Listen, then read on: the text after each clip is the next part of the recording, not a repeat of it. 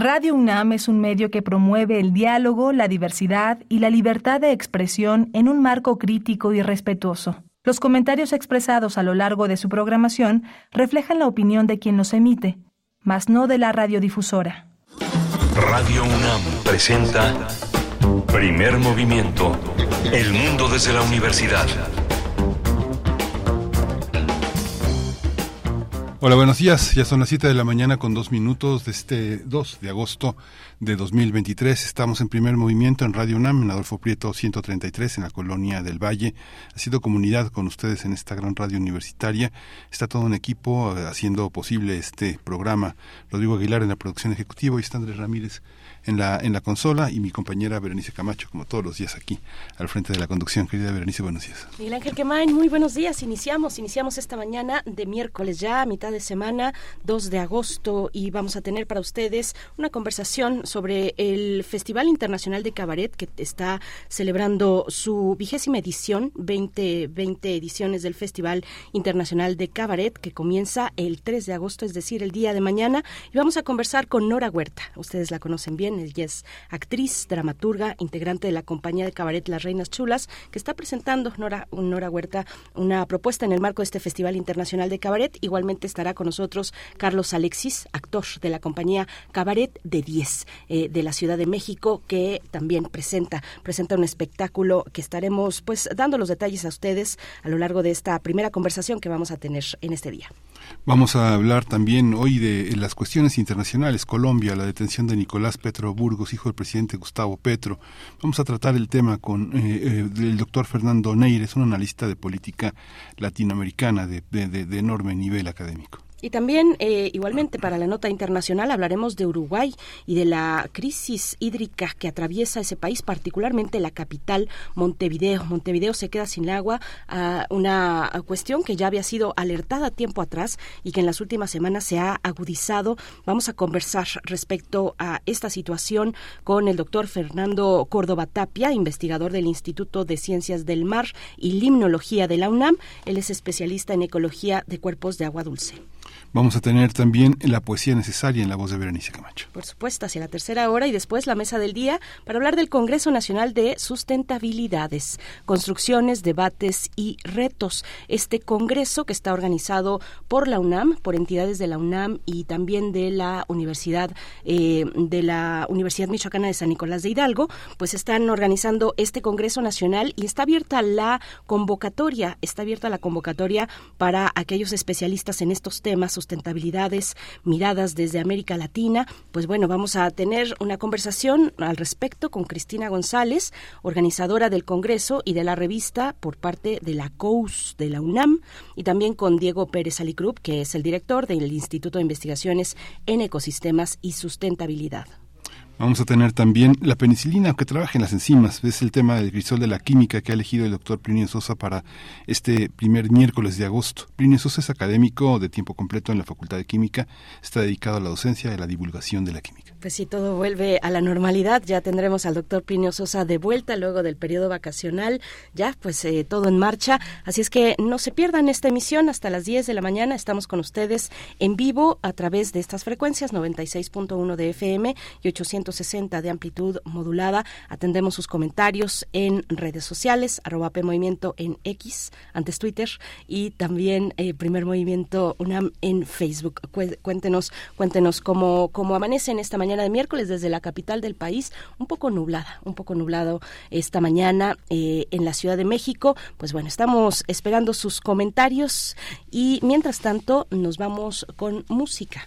Nos vamos con música a cargo de The Boggles esta canción que se titula Video Killed de Radio Star.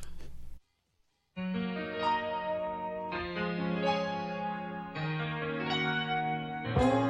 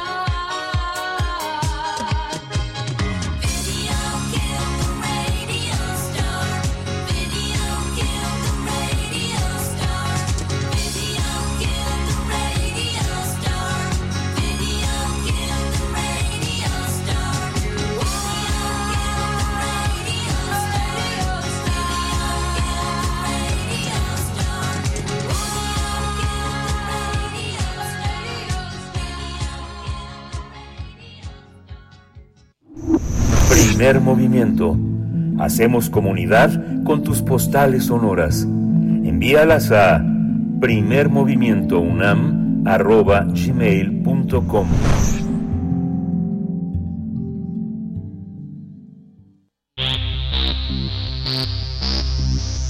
De festivales, ferias y más. Recomendaciones culturales. Nora y las pecadoras es un recital que busca reivindicar a las mujeres pecadoras que son poco reconocidas pero que están a nuestro alrededor. Para celebrar el vigésimo Festival Internacional de Cabaret, se estrenará este espectáculo musical en el Teatro de la Ciudad, Esperanza Iris, que contará con un amplio repertorio musical que rinde homenaje a las mujeres rechazadas de día y solicitadas de noche. Este show chulo estará repleto de canciones dedicadas al delirio de amor pecaminoso y además habrá grandes invitadas cabareteras y cabareteres como Fernando Rivera Calderón, Juan Pablo Villa, Tareque Ortiz, La Reina Chulas, entre otros grandes artistas. Nora Huerta está a cargo de la dramaturgia y actuación de este espectáculo de mujeres de cabaret. Recuerda que Nora y las pecadoras se presentará el día de mañana, el 3 de agosto, a las 20.30 horas. La compañía de cabaret de 10 presentará el show Échame a mí la culpa y todo lo que quieras, que fusionará el teatro de revista y el thriller de cabaret. El productor de esta puesta en escena es Carlos Alexis y contará con las actuaciones de Mónica Magdiel y de también de Daniel Bertier, quienes de forma crítica y humorística abordarán sobre los discursos abiertamente antiderechos y la corrupción en la política mexicana. Este trabajo se va a presentar el domingo 6 de agosto a las siete y media de la noche en el Teatro Bar El Vicio, que está en la alcaldía de Coyoacán, mientras que el 8 de agosto van a ofrecer un espectáculo en Tijuana, allá en el norte, en Baja California. Pues vamos a conversar sobre la inauguración del Festival Internacional de Cabaret y estas dos propuestas escénicas. Nos acompañan dos invitados. Presento por mi parte a Nora Huerta, actriz, dramaturga, integrante de la compañía de Cabaret Las Reinas Chulas, una amiga de primer movimiento. Nora Huerta, qué gusto. Buenos días, muy por la mañana, muy tempranito. Gracias por aceptar esta invitación. ¿Cómo estás? Muy contenta de poder saludarles. Buenos días. Hola, Nora, buenos días. Está también Carlos Alexis, actor de la compañía Cabaret de 10 de la Ciudad de México. También le doy la bienvenida. Buenos días, eh, Carlos Alexis. Hola, muy buenos días. Muchísimas gracias por la invitación. Gracias, gracias a los dos. Pues desmañanados un poco, pero con mucho entusiasmo, porque el día de mañana, eh, Nora, se, se, pues ya se inaugura este Festival Internacional de Cabaret. Cuéntenos un poco, empezamos contigo, Nora, eh, si te parece, cuéntanos un poco de este festival que eh, pues entra en su vigésima edición. Eh, cuéntanos. Pues sí, el festival siempre ha sido una fiesta cabaretera, si me gusta nombrarla, porque reúne a la diversidad, a lo mayor, pos- a la más diversidad posible de tipos de espectáculos eh, en torno al cabaret, entendiendo como cabaret la crítica política y social a partir del humor. Pues bueno, llevamos ya 20 años en esta emisión, eh, cumplimos 20 años de convocar y de que y de agradecerle a todos los artistas que participan en, en esta fiesta y a todas las instancias que hacen posible también que esta fiesta salga de Teatro Vicio. En esta ocasión vamos al norte, vamos a Tijuana y vamos a Oaxaca, al sur, entonces estamos muy, muy contentas de poder tener dos eh, extensiones además de la ciudad, poder eh, salir de la ciudad y mostrar el trabajo cabaretero de muchos artistas de distintas trayectorias, con distintos lenguajes, porque aunque todo es cabaret y todo utiliza humor, pues cada compañía tiene un sello muy peculiar y cada compañía tiene eh, un punto de vista o temas específicos eh, que le en el chivigón. Entonces, eh, pues hay un poco de, de todo, de chile, mole y de pozole. Nuestra fiesta arranca el 3, concluirá el 26 de agosto. En la Ciudad de México tenemos sedes gratuitas, como son los faros, este, eh, las fábricas de artes y oficios de la Secretaría de Cultura del Distrito Federal. Entonces va el Centro Cultural de España, Teatro Vicio, por supuesto, y el Teatro de la Ciudad para esta inauguración. Qué maravilla, qué maravilla. eh, y todo ello inicia el día de mañana. Carlos Alexis, ¿cómo, ¿cómo ves tú pues la importancia de festejar el cabaret, de darle foro, de darle visibilidad y de reunir en un mismo evento a la diversidad de compañías eh, que, que hacen posible el cabaret en México, Carlos? Bueno, pues este festival para nosotros, para Cabaret del 10, como digamos una compañía joven, apenas llevamos tres años eh, haciendo cabaret, pues nos permite también aprender mucho de, de todo, ¿ves? aprender del trabajo de los, de los demás y bueno, como dice Nora, es una cartelera muy muy diversa, llena de, de propuestas que eso también nos eh, hace seguir aprendiendo muchísimo y bueno, nos emociona también compartir este escenario, y, y cartelera con grandes artistas, ¿no? Como, como las, las reinas chulas. Sí, claro, claro. Sí, es algo, bueno, eh, un, un trabajo como el que preparaste, Nora, de Nora y las pecadoras, es un trabajo, digamos, más eh, meditado, menos en la, en la actualidad eh, cabaretera, política, sino que está colocado más en, una, en un conjunto de ideas que colocan esa forma de actualidad triste que sobrevive entre nosotros, que es discriminadora, que, se, que etiqueta moralmente a las personas, pero que ofrece la posibilidad de hacer historia, historia con las canciones, historia con las frases, historia con muchas cosas. Cuéntanos un poco cómo está concebido este trabajo, cómo está la antología musical, cómo, cómo está la actualidad ahí. Exacto, pues mira, recibí un poco la invitación a hacer un concierto, lo cual me emocionó mucho por parte del, del, del por mi parte, y bueno, me dieras de pensando, pues, un concierto de para hacer eh, para el festival, pues tenía que tener una temática específica o abordar como algo que me interesara y que tuviera pertinencia también para el festival. Entonces, pues decidí hacer un concierto para rendir homenaje a las cabareteras, ¿no? Porque ha sido un símbolo muy importante en nuestro país, ya un, un icono también eh, presente en muchos años de la historia de nuestro país, o sea, desde que el cabaret inicia desde el mundo de la carpa, eh, llevado al cine mexicano, eh, que ahí está presente, ¿no? La imagen de la diva, la imagen de la exótica, la imagen de la mujer que por pobreza tiene que ir a, a bailar con los señores a los cabaretes y pues siempre es la imagen que lleva el signo de la pecadora, ¿no? O del, por, transgredir y por uh, utilizar su cuerpo como un medio para eh, habitar lo sublime o un medio para evitar la crítica o su voz para evitar la, la, la, la crítica. Recordemos a las grandes vedetes o tiples, ¿no? María Conesa en este país, o sea, que durante la revolución fueron eh, imágenes que estaban eh, adoradas pues por el tanto por el pueblo como por los soldados como por los generales que dieron una expresión muy peculiar al teatro mexicano formando así el cabaret y el teatro de revista del cual somos herederos hoy en día. Entonces pues bueno esas imágenes siguieron la diva la exótica con tongolele moviendo las caderas eh, con muy poca ropa este, a estas imágenes a las que antes los presidentes les llevaban joyas, hoy por suerte no ocurre, pero bueno. pero los diputados lo siguen haciendo, y los senadores, y los empresarios siguen, los hombres de poder. Exacto, ya había otro tipo de mujeres, ¿eh? ya las cabareteras no le gustan, porque la, fíjate, la imagen de la cabaretera, de pasar de mostrar el cuerpo y utilizar el cuerpo como como vehículo para la expresión, pues ahora usamos las palabras, mano, porque ya los cuerpos no nos dieron. y entonces en esta ocasión también las canciones. Eh, bueno, entonces hice una selección de canciones dedicadas a las mujeres del cabaret o de grandes pecadores que se volcaron hacia las mujeres que estaban en pecado, como Agustín Lara, que todos sabemos es un gran poeta de la noche y un gran poeta de las mujeres que pues se dormían tarde, ¿no? que, de, moral, pues digamos que tenían que hacer un poco la moral al lado para sobrevivir. Entonces, bueno, hay canciones de, de Agustín Lara, de Gola de Nieve, de la Sonora Santanera, porque después llega el arrabal, ¿no? Y con todas las mujeres que tienen que ir a fichar y es un medio para ganarse también la vida. En fin, entonces este concierto trae a escena eh, todas estas voces, canciones muy lindas con arreglos de Judief Nieves, el cual también me tiene muy contenta, eh, bajo la dirección de Yuri, pero sobre todo Judief Nieves, gran amigo y colega de las Reinas Chulas, hemos trabajado juntos por más de 15 años, se aventó los arreglos de estas rolas y están quedando bien padres.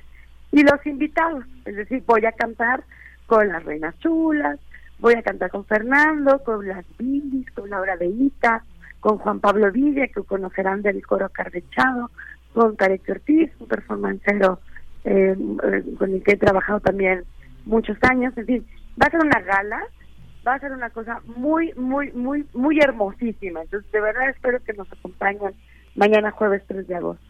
Ujú.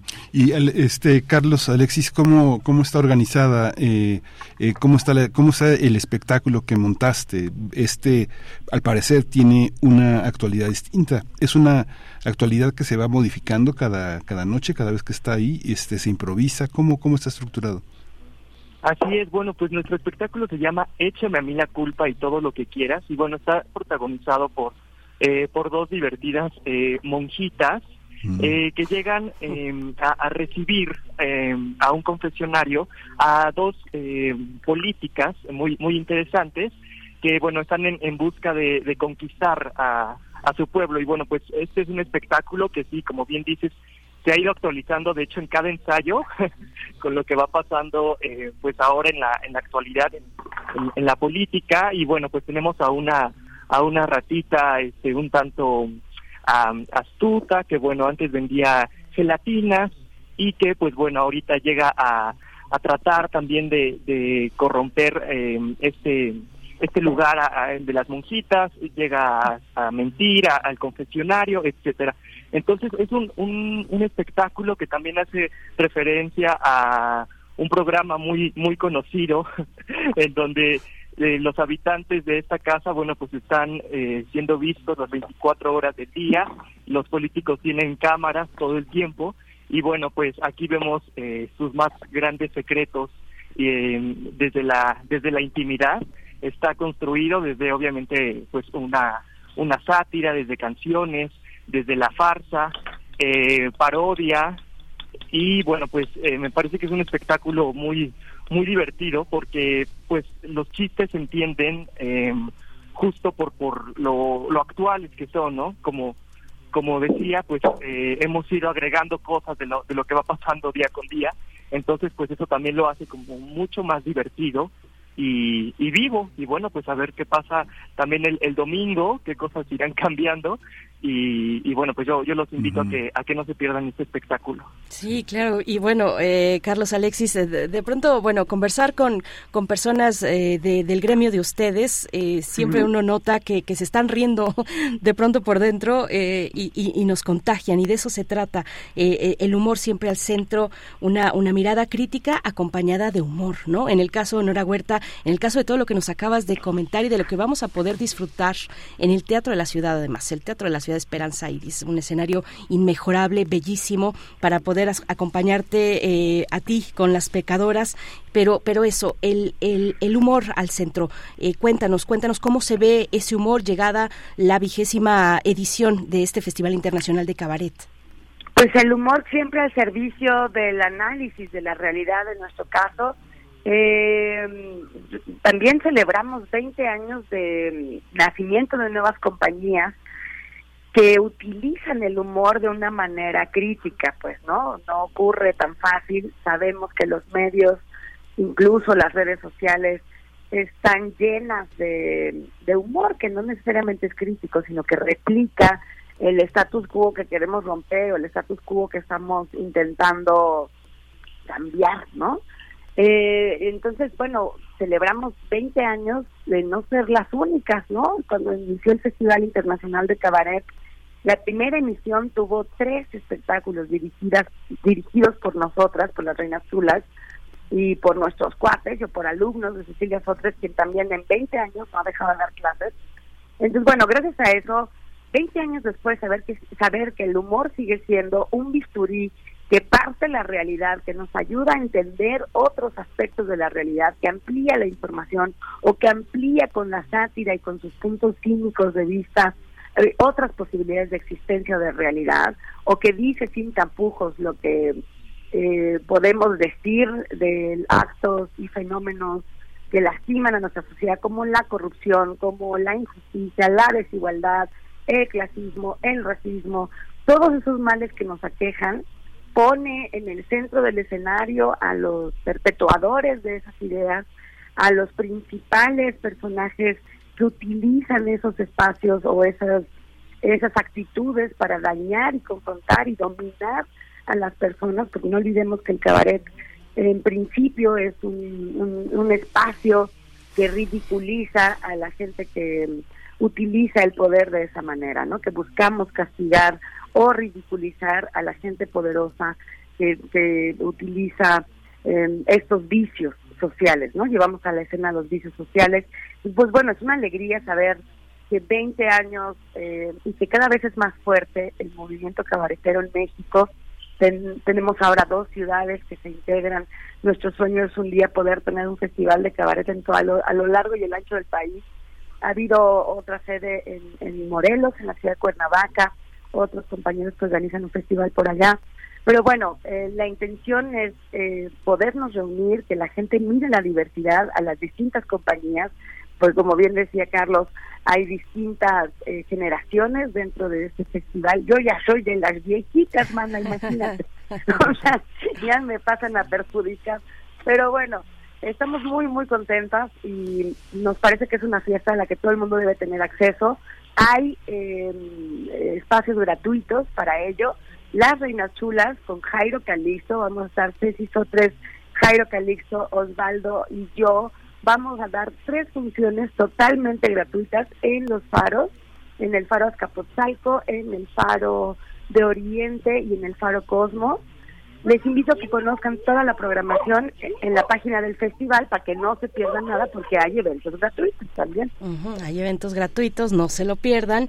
Eh, pues eh, Carlos Alexis, con toda esta cuestión eh, que nos que va trazando Nora Huerta, pensar en ridiculizar al poderoso y no al desposeído me parece que es una brújula importante para hacer humor en el siglo XXI.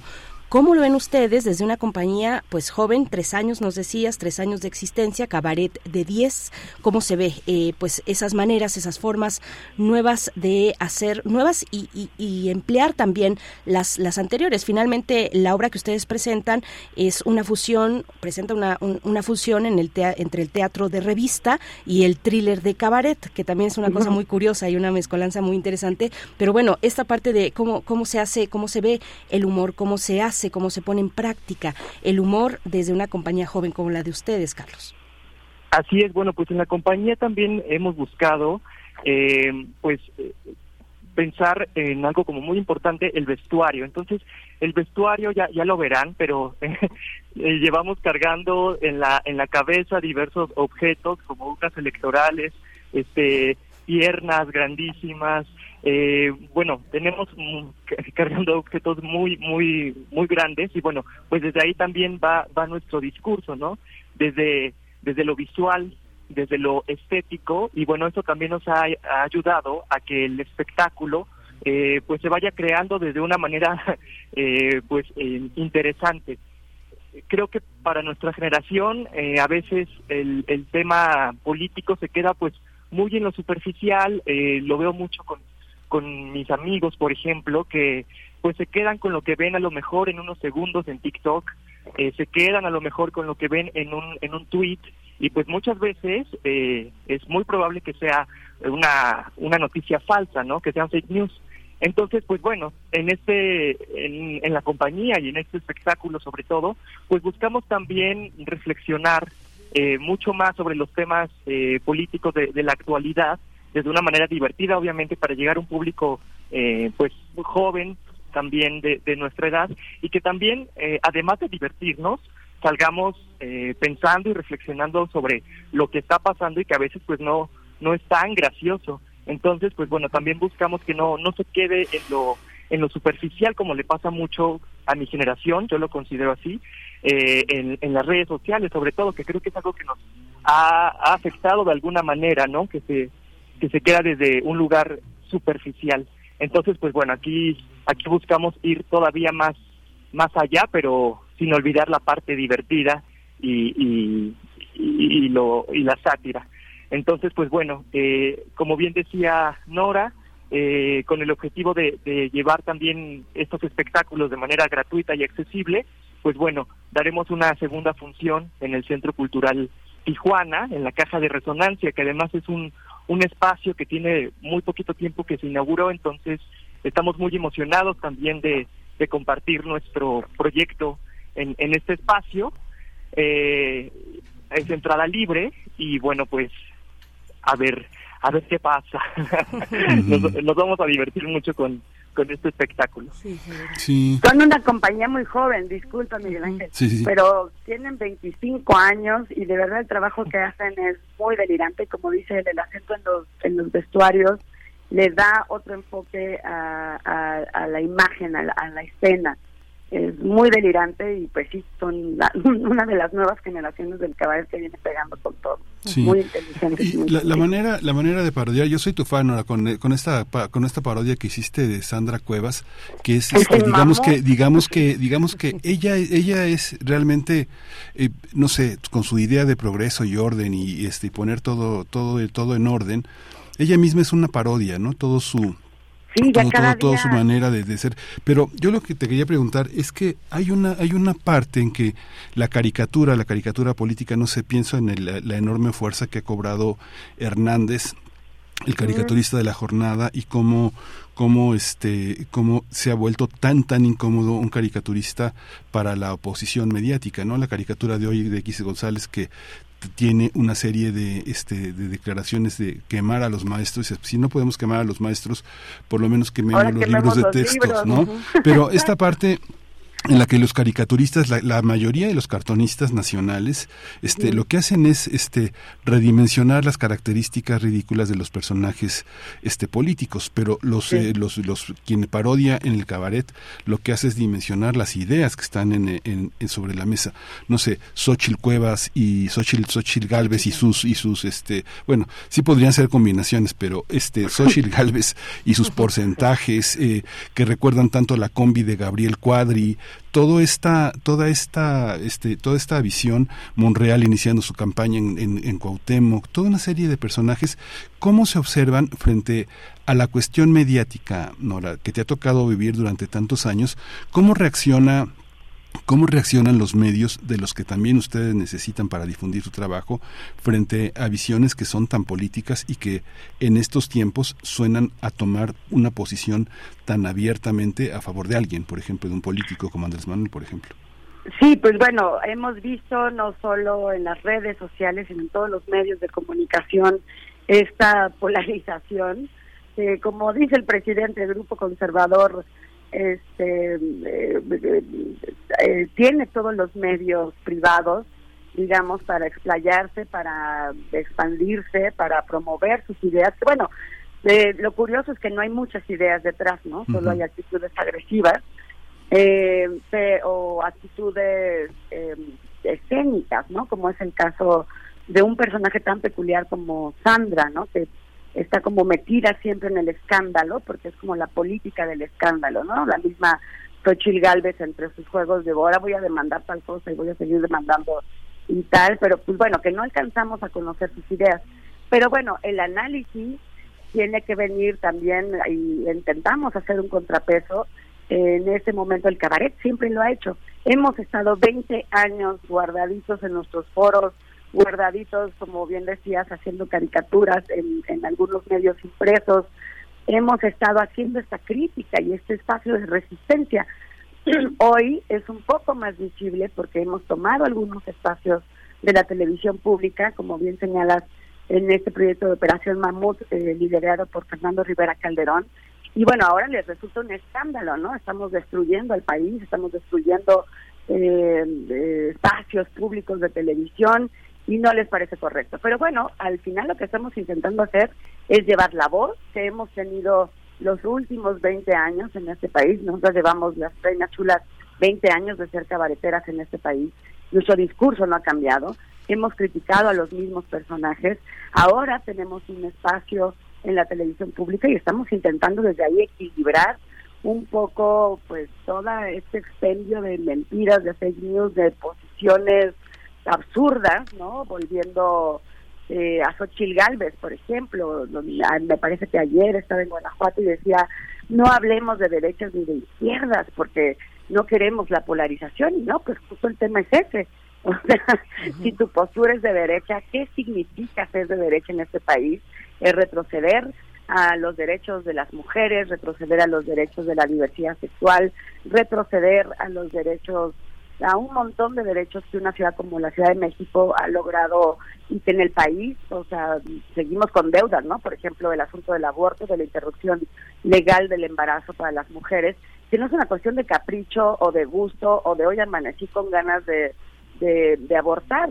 Es una circunstancia que tiene que está, está ligada directamente a la salud de las mujeres y por desgracia a la pobreza, porque en este país el aborto existe, la derecha lo quiere ocultar, lo quiere negar y miles de mujeres ponen en riesgo su vida por no tener acceso a eh, anticonceptivos, por no tener acceso a una educación sexual amplia y por no tener acceso a la interrupción de un aborto cuando no se tienen las condiciones o la edad o, las ganas de ejercer una maternidad.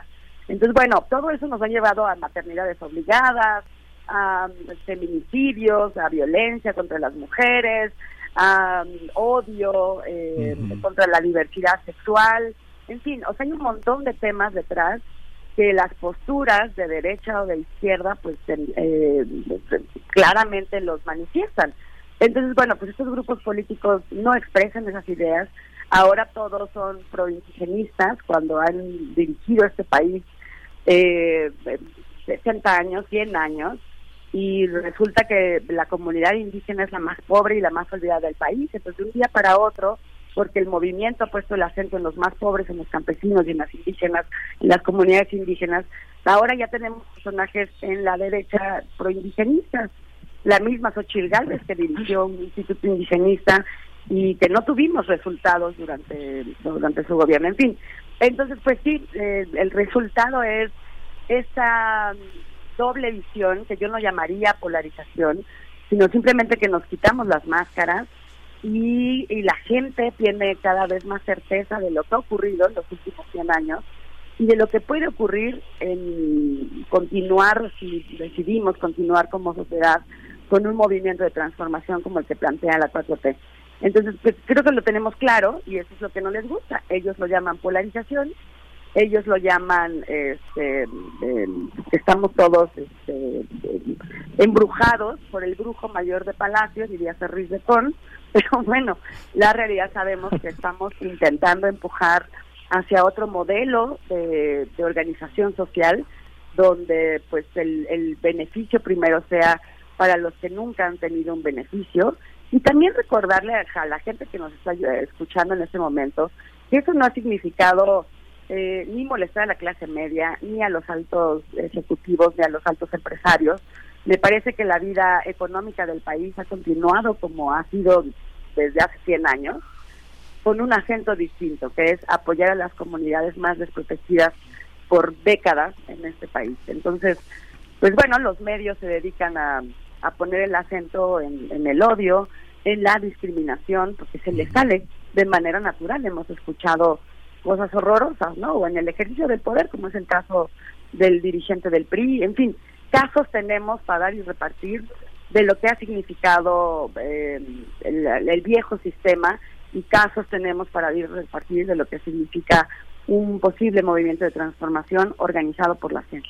Sí, y es que nunca habían sido señalados con sus nombres y apellidos, siempre había habido un disimulo, una, una hipocresía, una doble moral, y ahora que son señalados por sus nombres, que todos los días este, tenemos noticia de quiénes son, se sienten muy, muy perjudicados, ¿no? De, este, de, de ponerse al descubierto.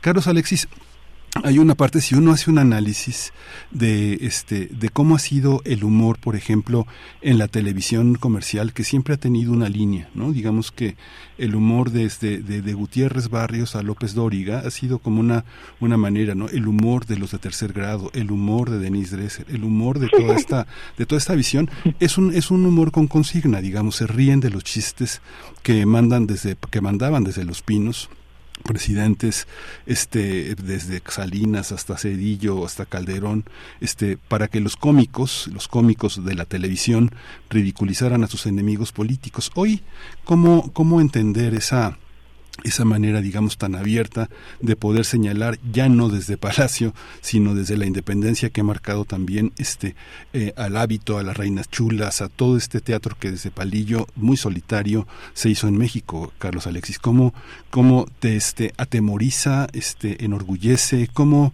como artista, cómo lo enfrentas?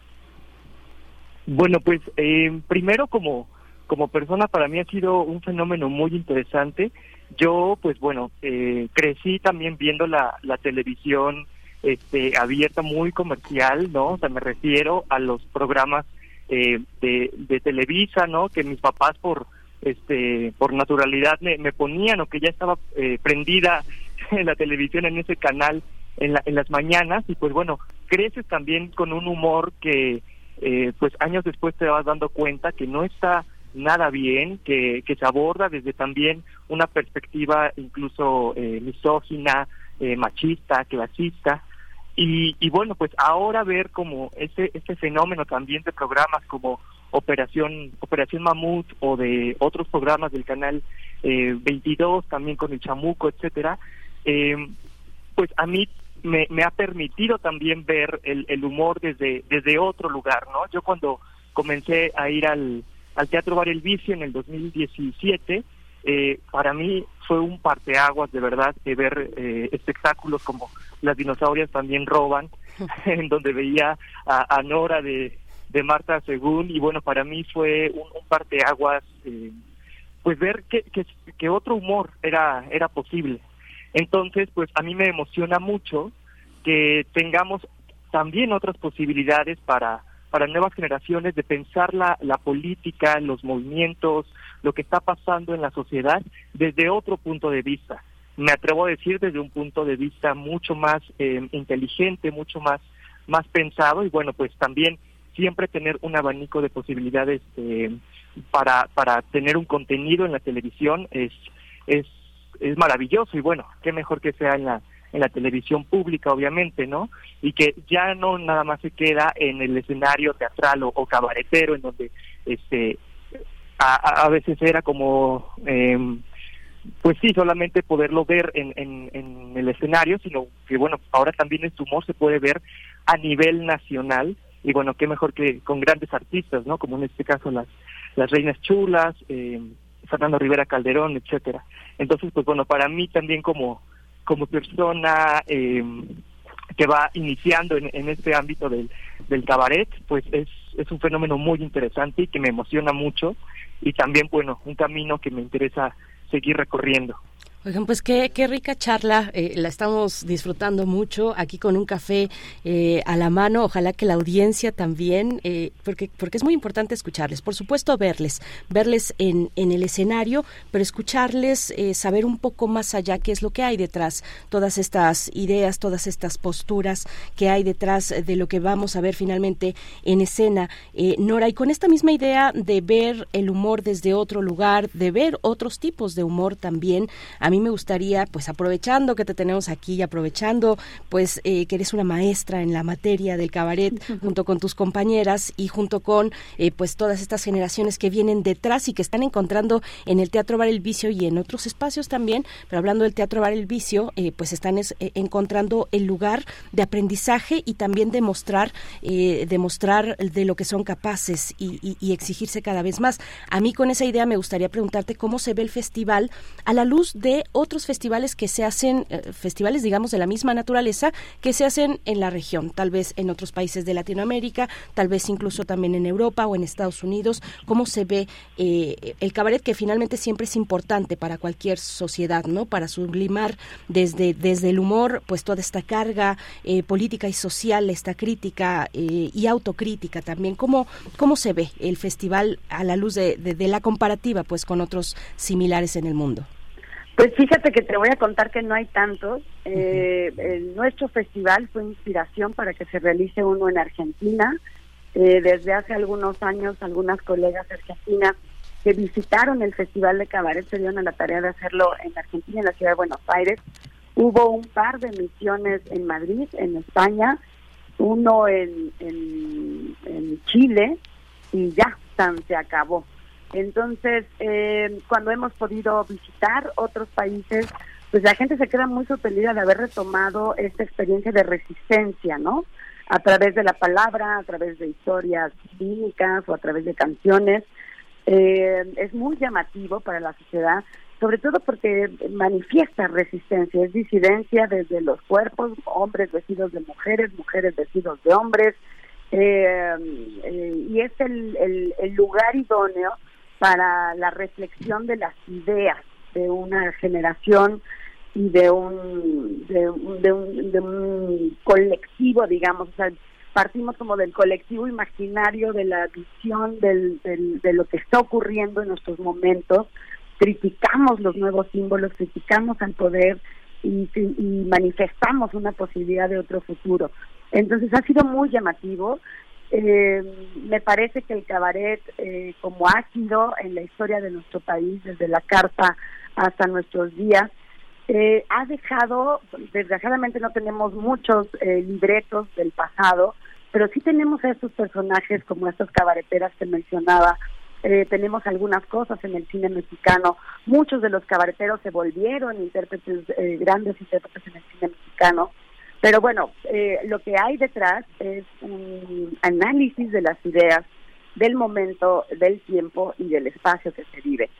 El cabaret nace después de la revolución o en tiempos de la revolución, en medio de este ajetreo de libertades, ¿no? Donde ya no se sabe hasta dónde se puede conquistar la libertad o hasta dónde esa nueva nación que se está formulando desde la gente que salió a luchar y bueno, pues no podía quedarse callado el escenario y se volvió un reflejo de esa conquista de libertades.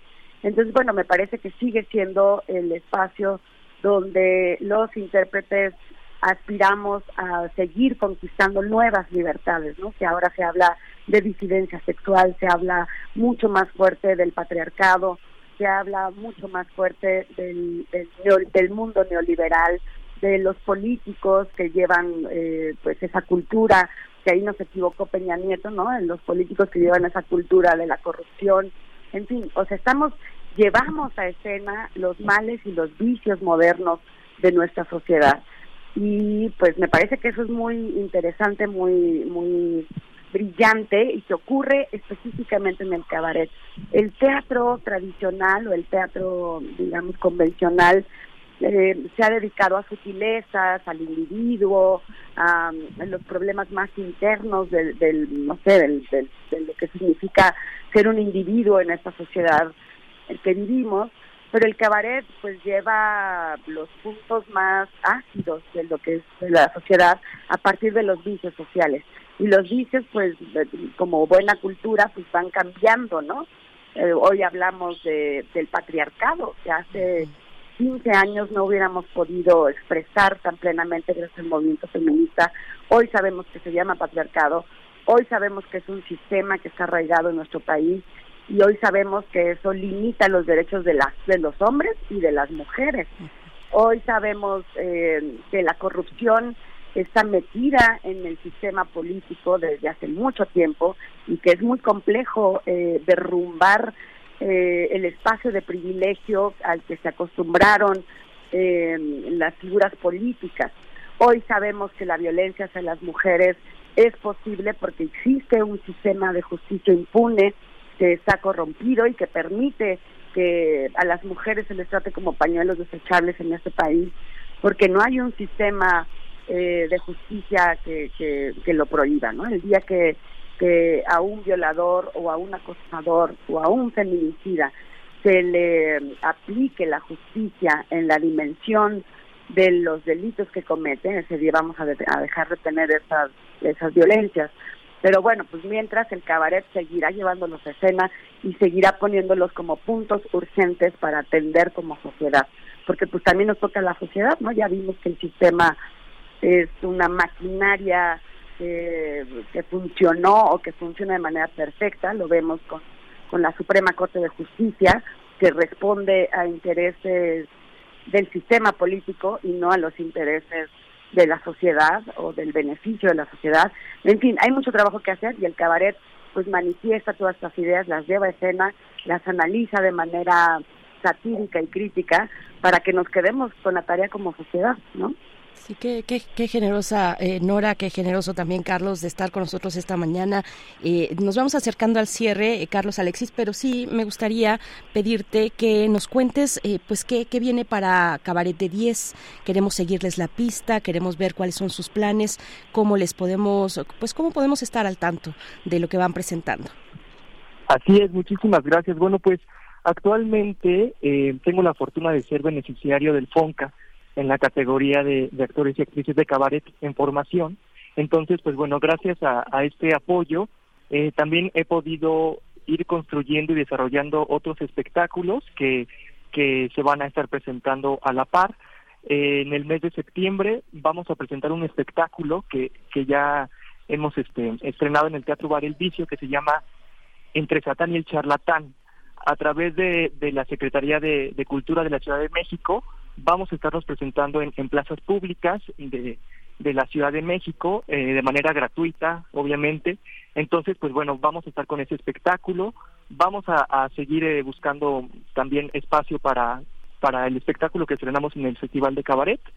Y eh, pues bueno, también viene un, un espectáculo de, cabaret para las infancias, gracias también a, al, al FONCA. Y bueno, pues yo como, como creador eh, escénico de cabaret eh, voy a impartir por, por parte de, del CENART, eh, como invitación del CENART, un, taller también de manera gratuita en, en el Teatro de las Artes. Y pues bueno, vienen ahí varios espectáculos. otro que se va a presentar en el Foro Shakespeare los lunes, dirigido por Abril Mayet.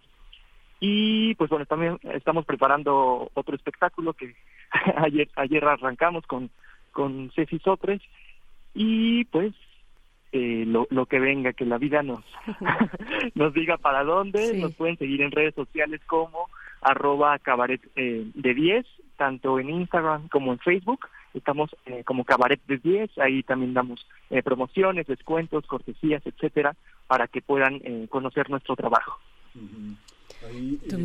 Y ahí Nora, este, eh, ustedes han estado muy, muy, muy de la mano con el gobierno de la Ciudad de México. Han, han, sido, han tenido el reconocimiento y también las oportunidades de trabajo. Digamos que, este, pareciera como que eh, la balanza se inclina por un tipo de artistas críticos y contestatarios. Sin embargo, digamos desde otra óptica, lo que ha sucedido es que eh, los espacios críticos han tenido un reconocimiento que antes no tenían porque incomodaban, incomodaban, incomodaban mucho y forman parte también de una de una de una misión, de una de una visión que se ha orientado también a estar del lado de personas que nunca habían tenido las oportunidades que ahora han tenido, como la, la aparición de, de, gran, de grandes escuelas en los faros de, la Ciudad de México, con jóvenes que están haciendo cine, que están escribiendo literatura, que están haciendo artes plásticas. ¿Cómo, cómo, se, cómo se observa esto dentro de la política?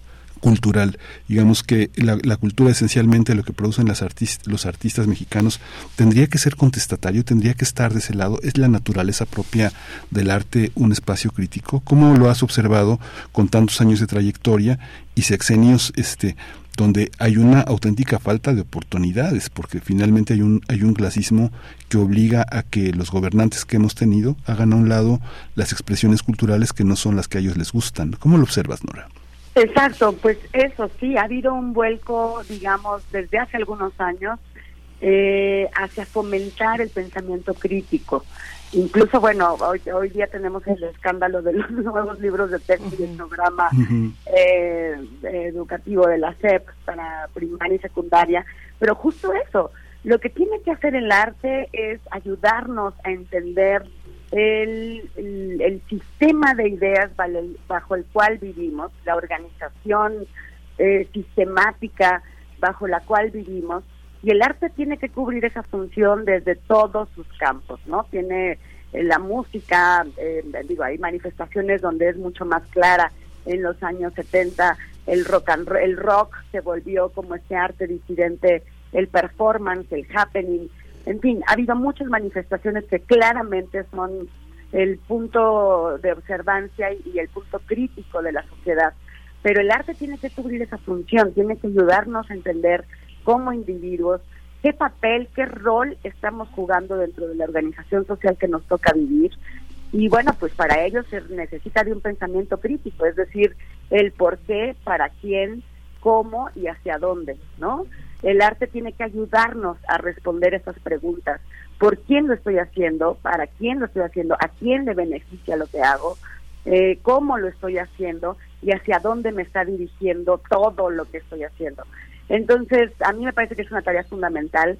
Eh, el- la, la Secretaría de Cultura de la Ciudad de México ha sido nuestra aliada siempre desde emisiones anteriores del festival, no es la primera vez, pero bueno, en esta ocasión eh, también está como parte productora a través de grandes festivales de la Ciudad de México, pero también te puedo decir que está ocurriendo en el gobierno federal a partir de los semilleros creativos, donde pues se cambió el punto de vista. Bien, bien decías, antes la política cultural era fomentar artes eh, estéticas elevadas, digamos, ¿no? Que tenían que permanecer en los recintos tradicionales, es decir, en salas de conciertos, en bellas artes, en los museos, eh, competir en las bienales de arte internacionales, en los altos núcleos de poesía. Y eso pues, no está mal, digamos que bueno, qué bueno que México tiene esa producción y que tenemos grandes artistas que pueden representarnos a nivel internacional, pero todo el presupuesto, toda la energía, todo el entusiasmo se iba solo hacia ese sector. Ahora, por ejemplo, con los semilleros creativos, se ha ido a las comunidades indígenas buscando que eh, eh, campesinas e indígenas de las regiones más eh, pobres de nuestro país, buscando acercar a los niños y a los jóvenes principalmente a las experiencias artísticas, a enseñarles los lenguajes artísticos para que a través de ellos su cosmovisión, sus necesidades, su manera de ver el mundo se pueda ver reflejada. Entonces me parece que se están haciendo grandes cosas en, en el país. Desgraciadamente no son tan vistas, no lucen tanto porque no tenemos al artista que fue a la Bienal este, no sé dónde a representarnos, pero están ocurriendo otro tipo de manifestaciones. Se está acercando el arte y el lenguaje artístico a comunidades que antes no lo tenían. Y no se ha quitado el privilegio, o sea, se movió, digamos, un poco porque, bueno, se sigue produciendo, pero la visión es no producir arte para los espacios y los recintos cerrados de la élite, ¿no? O sea, vuelvo a Bellas Artes, salas de conciertos y tal. Ese trabajo se sigue haciendo y ahora la intención es poder acercar a otras comunidades, a otras em, personas, los lenguajes artísticos y sembrando la inspiración de que lleguen a esos recintos tradicionales eh, que por décadas fueron utilizados solo por, como bien decías, donde el poder decía, esto es arte y esto no. Eso está cambiando y bueno, pues hay- pienso que hay que celebrarlo, hay que disfrutarlo, dará frutos, no es una cosa es pues, como un árbol y bien se llaman los semilleros creativos del gobierno federal, pues plantar la semilla, ¿no? Pero pero bueno, pues yo siento que se está haciendo y que en algunos años podremos ver el resultado de, de esta de este esfuerzo comunitario y colectivo. Pues eh, muchas gracias, Nora Huerta. Nos quedamos con esta invitación para el día de mañana, jueves 3 de agosto, 20-30 horas, en el Teatro de la Ciudad Esperanza Iris, Nora y las Pecadoras, y también eh, de la compañía eh, de, de Cabaret de 10 para el 6 de agosto, 19.30 horas, en el Teatro Bar El Vicio, ya lo saben, Madrid número 13, Colonia del Carmen, en Coyoacán, en la Ciudad de México, échame a mí la culpa y todo lo que quieras. Y bueno, el resto, el resto de eh, las eh, presentaciones, espectáculos de este eh, Festival Internacional de Cabaret, lo pueden encontrar en la página electrónica festivaldecabaret.com. También tienen cuenta en Twitter, bueno, lo que ahora o lo que antes fue Twitter, arroba Festival Cabaret, arroba Festival Cabaret, y ahí, pues bueno, de ahí se van a cualquier otro lugar también para, eh, de sus redes sociales, de su sitio electrónico, para estar al pendiente de todo lo que va a ocurrir a partir de eh, el día de mañana y hasta el 26 de agosto. Así es que bueno, hay cabaret todo el mes de agosto con eh, este Festival Internacional. Muchas gracias, querida Nora. Hasta pronto, un abrazo. Muchas gracias a ustedes y gracias a la, audiencia que escuche y que con, vengan al cabaret, vengan al cabaret. claro que sí, ahí vamos. Muchísimas gracias a los dos. Pues nos vamos ya al corte de la hora, eh, son las 7.59 y pues regresamos en un par de minutos. Síguenos en redes sociales. Encuéntranos en Facebook como Primer Movimiento y en Twitter como arroba PMovimiento. Hagamos comunidad.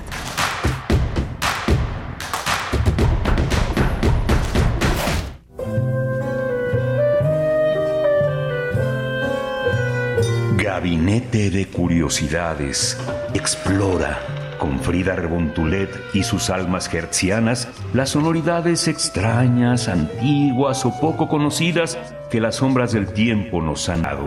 Únete a esta expedición todos los sábados a las 5.30 de la tarde por el 96.1 de FM o en radio.unam.mx. Radio UNAM, experiencia sonora.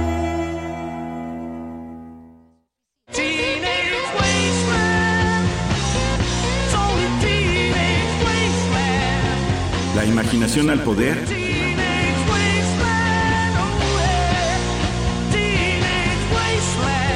Cuando el rock dominaba el mundo. Todos los viernes a las 18.45 horas por esta estación. 96.1 de FM. Radio UNAM, Experiencia Sonora.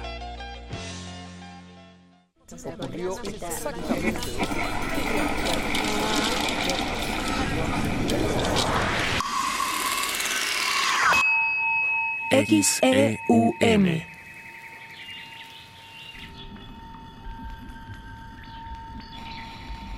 Radio UNAM. Experiencia sonora.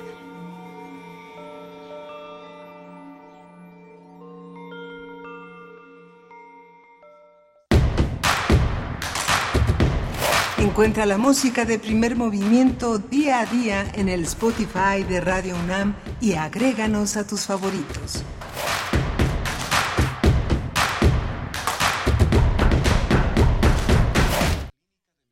Muy buenos días, estamos ya de vuelta, están escuchando Primer Movimiento, son las 8 con un minuto de la mañana, hora del centro del país. Les damos la bienvenida si apenas nos sintonizan en esta mañana de miércoles 2 de agosto del 2023. Desde las 7 de la mañana estamos con ustedes en el 96.1 de la frecuencia modulada y el 860 de amplitud modulada, también en la web www.radio.unam mx con Radio Nicolaita también ofreciéndonos este espacio de 8 a 9 en el 104.3 de la frecuencia modulada que nos permite llegar con ustedes a Morelia y saludarles cada mañana. Y bueno con el equipo el equipo acá en Ciudad de México en la cabina Rodrigo Aguilar en la producción ejecutiva se encuentra también Andrés Ramírez. Frente a la consola en los controles técnicos está eh, nuestro compañero Antonio Quijano presente también por acá Arad Rebollar. Bueno todo el equipo listo. Tamara Quiroz en redes sociales recibiendo sus comentarios. Venimos muy cabareteados después de hablar con Nora Huerta, eh, integrante de la compañía de cabaret Las Reinas Chulas, porque ya el día de mañana inicia el festival, la vigésima edición del Festival Internacional de Cabaret. Y también conversamos con Carlos Alexis, actor de la compañía de cabaret de 10, que se estará, es una de las compañías que se estarán presentando en esta edición del festival, 20 años del Festival Internacional de Cabaret. Así es que bueno, eh, así, así estuvimos calentando la mañana, una mañana pues todavía, todavía tal vez un poco nublada desde la capital del país. Desde acá les saluda también Miguel Ángel Quemain en la conducción. Miguel Ángel, buen día. Hola, Bernice, buenos días, buenos días a todos nuestros radioescuchas. Hoy tenemos una, una segunda hora interesante. Eh, estamos enlazados con la radio Nicolaita que generosamente nos hospeda de 8 a 9 de la mañana. Muchas gracias por esta, esta sincronía en nuestros proyectos radiofónicos universitarios.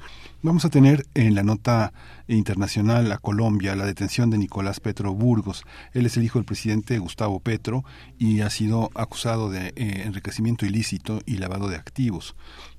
Vamos a tratar este tema con el doctor Fernando Neira, él es un analista de política latinoamericana y un experto, un experto también en Colombia. Por supuesto, y tendremos también, nos quedamos en América Latina para hablar de Uruguay y de la crisis hídrica que azota particularmente su capital, Montevideo. Montevideo se queda sin agua. Eh, bueno, vamos a conversar sobre este tema importante, muy importante, de primer orden, por supuesto. Eh, estaremos con el doctor Fernando Córdoba Tapia, investigador del Instituto de Ciencias del Mar y Limnología, aquí en la UNAM, especialista en ecología de cuerpos de agua dulce. Con esta, pues, eh, momento muy crítico que ya se había anunciado tiempo atrás, mm, no solamente semanas atrás, sino todavía eh, eh, los riesgos de dejar a eh, la zona conurbada también y la capital pues de Uruguay, Montevideo, sin agua, sin agua. Los habitantes han reportado que el agua que sale del grifo tiene un sabor salado y también pues un olor raro, un olor raro y bueno, pues es de verdad una, una cuestión muy, muy crítica la que está ah, ocurriendo en Montevideo, que se ha quedado sin agua, que se ha quedado sin agua. La opción para solamente para las personas que pueden costearla, pues es comprar agua embotellada y de esa manera pues usarla para el uso corriente, para beber, para, para lavar, para, para hacer todas las actividades que requieren el vital líquido. Pues bueno, vamos a tener en la nota internacional esa conversación sobre Uruguay, muy importante. Eh, les invitamos a seguir participando. Saludos por acá a toda, todas las personas que están ya reunidas en nuestras redes sociales. Carmen Valencia, saludos. R. Guillermo, Alfonso de Alba Arcos, dice qué rica conversación mañanera. Eh, esta que tuvimos del cabaret. Eh, Daniel Manzano también nos acompaña. Está Xochitl Arellano. eh, dice, siento que mi nombre está asociado Siento que mi nombre esté asociado a algo tan distorsionado hoy en la política. Soy Xochitl sin acento, eh, pronunciado de acuerdo a las abuelas. Pronunciado de acuerdo a las abuelas. Eh, Emilio Vergara, también saludos para ti. Bueno, pues todos, todas las personas eh, que, que, se dan cita también en las redes sociales y que contribuyen a hacer comunidad a través del diálogo, como lo proponemos aquí en Primer Movimiento.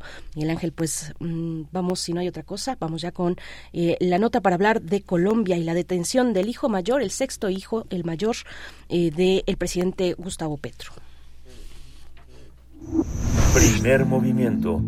Hacemos comunidad con tus postales sonoras. Envíalas a primermovimientounam.gmail.com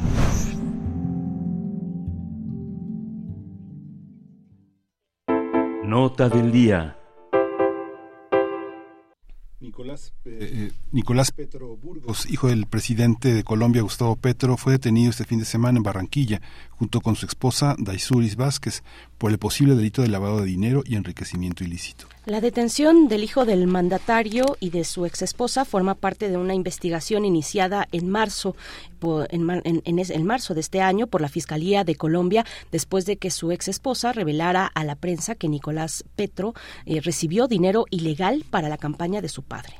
Las pesquisas indican que este dinero fue ingresado a las cuentas del hijo de Gustavo Petro para incrementar su patrimonio. Durante los alegatos de la audiencia pública de imputación de cargos, la Fiscalía de Colombia consideró que Nicolás Petro incurrió en el delito de enriquecimiento ilícito. El fiscal Mario Burgos dijo que el patrimonio de Nicolás Petro no es resultado ni, de- ni, ni del fruto de su trabajo, sino de constantes ingresos clandestinos e irregulares desde 2021 hasta finales de 2022. Por su parte, el presidente de Colombia, Gustavo Petro, escribió en su cuenta de Twitter, dijo lo siguiente, a mi hijo le deseo suerte y fuerza, que estos sucesos forjen su carácter y pueda reflexionar sobre sus propios errores. Vamos a conversar sobre esta detención de Nicolás Petro Burgos, hijo del mandatario colombiano, y está el doctor Fernando Neira, analista de política latinoamericana y un experto en Colombia en la línea. Le doy los buenos días y, le- y nuestra gratitud por estar con nosotros. Gracias, doctor. Muy buenos días eh, para ti, Miguel Ángel, para Berenice y a todos los eh, radioescuchas. Gracias, doctor Fernando Neira. Bienvenido. Pues una, una noticia pues muy impactante para la política colombiana, eh, muy eh, pues eh, sorprendente también esta situación de que el hijo mayor del presidente de Colombia se encuentre ahora pues ante la justicia en un proceso judicial. ¿Cómo qué decir para abrir esta conversación, doctor? Bueno, sí, indudablemente, eh, como en cualquier eh, país, el que el hijo de un presidente esté involucrado en este tipo de situaciones de corrupción, de manejo de dineros ilícitos, pues obviamente eso tiene un impacto al interior de la vida política del país y en particular para el presidente de la República. Aquí lo primero que hay que señalar es que eh, compete a las autoridades el demostrar tener todo el acervo probatorio que haga eh, efectivo si hay causa alguna para que sea llevado a juicio el, el hijo de- del presidente. Eso lo que marca es que nadie puede estar por fuera del marco de la ley y en esa medida me parece eh, muy importante el posicionamiento que ha tenido el presidente Petro al reafirmar que él eh, respalda las decisiones de la fiscalía que no va a intervenir para que haya eh, ningún tipo de modificación en el caso de su hijo y esto pues es muy interesante porque eh, primero la eh, es la eh, la primera ocasión y en eso es, digamos de una manera histórica que el hijo de un presidente es sometido a juicio y esto no quiere decir que antes no haya ocurrido. Lo que pasa es que eh, nunca eh, la, la autoridad actuó de la forma tan inmediata como lo está haciendo en este caso, pero en la historia de Colombia eh, son muchos los casos de hijos, parientes cercanos, esposos, esposas vinculados con mandatarios que han estado metidos en la ley pero siempre han sido protegidos. Entonces, destacar en ese sentido también el papel que tiene en este momento el presidente Petro que ha decidido eh, poner al país primero que eh, a su familia y creo que eso es algo también interesante de, de destacar en este caso. Sí, es una es una característica también eh, de, eh, de, la lucha política, desacreditar a la familia, con todo y que pueda tener un, un valor legal y de verdad. La utilización política de este de ese descrédito cómo cómo se opera cómo se opera en Latinoamérica cuál es su visión y cómo cómo está resultando en Colombia lo vimos en Perú también no digamos que con acciones justas con acciones comprobadas con evidencias pero también en otros territorios eh, con el descrédito que implica eh, este echar abajo la figura de un gobernante que tiene este que tiene el aval de la sociedad en el voto. Cómo cómo lo observa doctor sí mira lamentablemente estamos acudiendo en América Latina a un fenómeno oh, terrible como es el usar la justicia, como es eh, usar eh, lo político, utilizar a diferentes tipos de actores sociales para eh, denigrar y desacreditar a aquellos mandatarios que han sido elegidos por las urnas. Y especialmente es un fenómeno que está muy vinculado con sectores de, de derecha y de extrema derecha que no han aceptado y no van a aceptar bajo ninguna circunstancia que eh, gobiernos de carácter progresista asuman el poder. No, el caso mm, colombiano es muy disidente porque debemos tener presente que Gustavo Petro es el primer presidente de izquierda que asume el poder en un país que históricamente todos los gobiernos fueron de derecha y de extrema derecha. Que Petro se haya colado como presidente obviamente ha causado un remesón en la política colombiana y el y digamos que la, los grupos opositores desde un primer inicio han demostrado que bajo ninguna circunstancia van a permitir que el gobierno de Gustavo Petro sea bueno, lleve a cabo todas sus reformas, ese eh, con todos sus, planteamientos de inicio, de cambios en términos laborales, en términos de salud, eh, ha tenido un total ataque de parte de estos sectores que se han unido precisamente para echar abajo eh, todas estas reformas. Y entonces eh, esto les cae como anillo al dedo a esa clase política que quiere destruir al presidente y, ha sido el elemento principal entonces para ir en contra de todo lo que es su gobierno, de todo lo que él representa.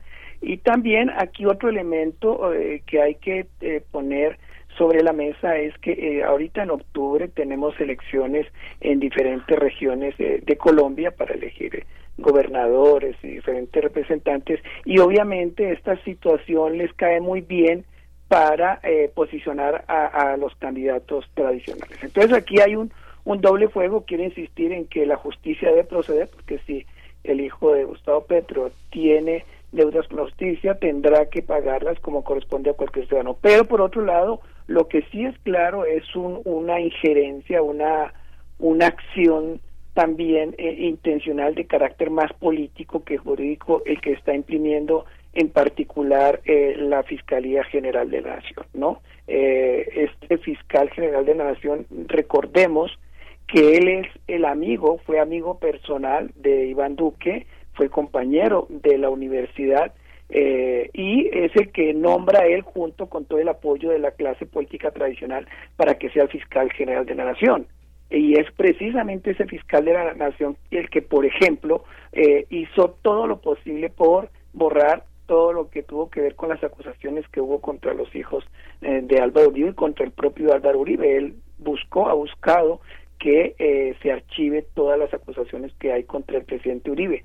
Cuando el mismo presidente Duque fue señalado por investigaciones de tener vínculos también con grupos, sectores vinculados al narcotráfico, como es el, el un, famoso narco, eh, el mismo fiscal se encargó de eh, que ese caso eh, caducara.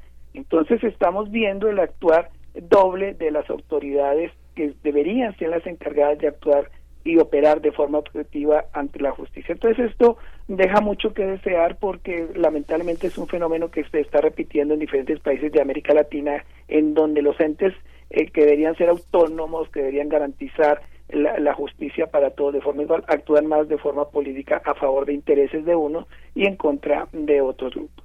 Sí, eh, doctor. Bueno, cuando usted eh, menciona una celeridad en el proceso, una celeridad por parte de las autoridades, eh, mm, imagino, y si no corríjame, que nos referimos a que en marzo, fue en marzo de este año, cuando se dieron a conocer estos chats eh, entre la esposa, la ex esposa ahora, en ese momento esposa, entiendo todavía, de eh, Nicolás Petro Burgos, el hijo del presidente de Colombia.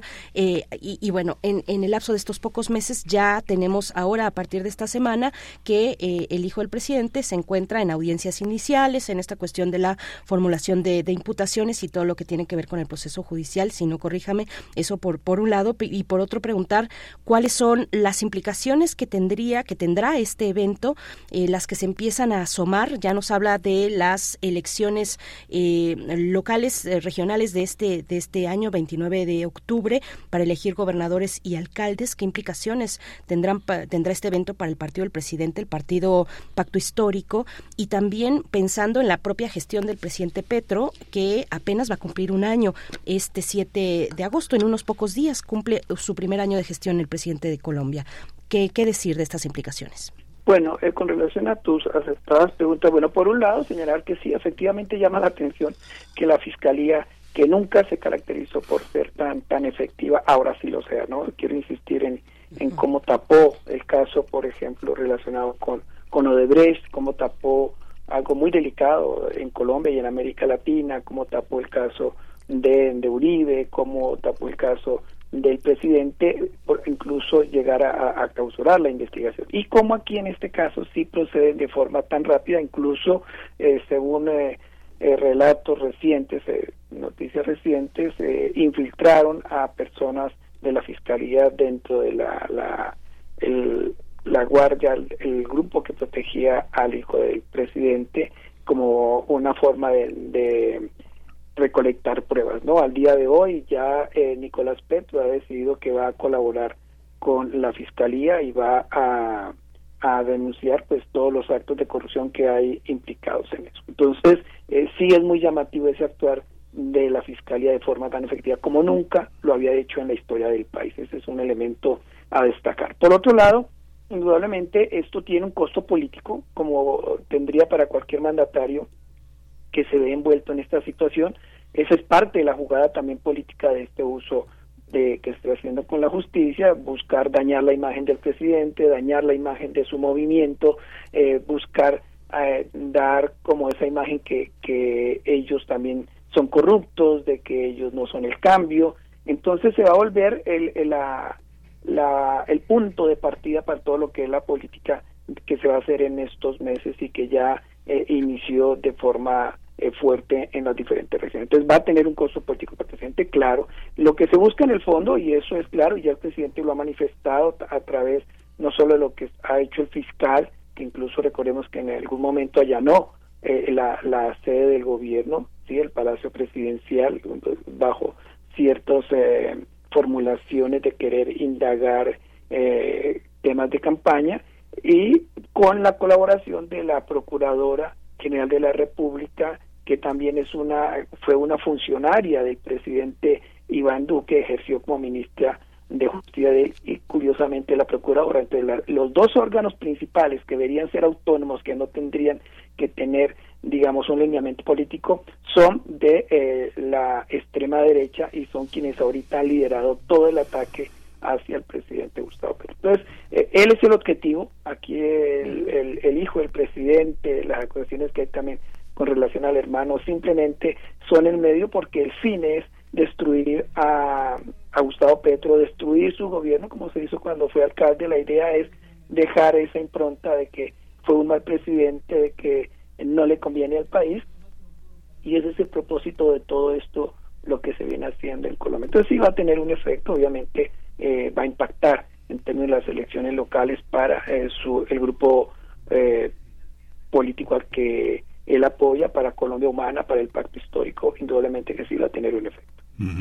Colombia, doctor Neira, está en, en- en un cambio muy intenso. Hay muchas, muchas, este, muchas ideas circulando en todo el país que es tan, tan diverso y que desgraciadamente en la información internacional no nos presentan a esa Colombia diversa, tan rica en matices, tan rica en orígenes y que, y que en este momento de cambio, de posibles reconciliaciones, este, hay algo que va mucho más allá del voto, que, que puede ser la confianza en un gobernante y en un cambio. Este, ¿cómo, ¿Cómo observa el manejo de la opinión pública? Es que lo que tenemos como evidencia de la corrupción es un régimen de cultura heredada donde los eh, más ricos del país le heredan a sus juniors sus, eh, sus, sus posesiones, pero también sus conductas impunes. Hay una parte en la que en la televisión vemos que los nuevos cantantes son hijos de los viejos cantantes, los nuevos actores son hijos de los viejos actores, los nuevos empresarios son hijos de los viejos empresarios.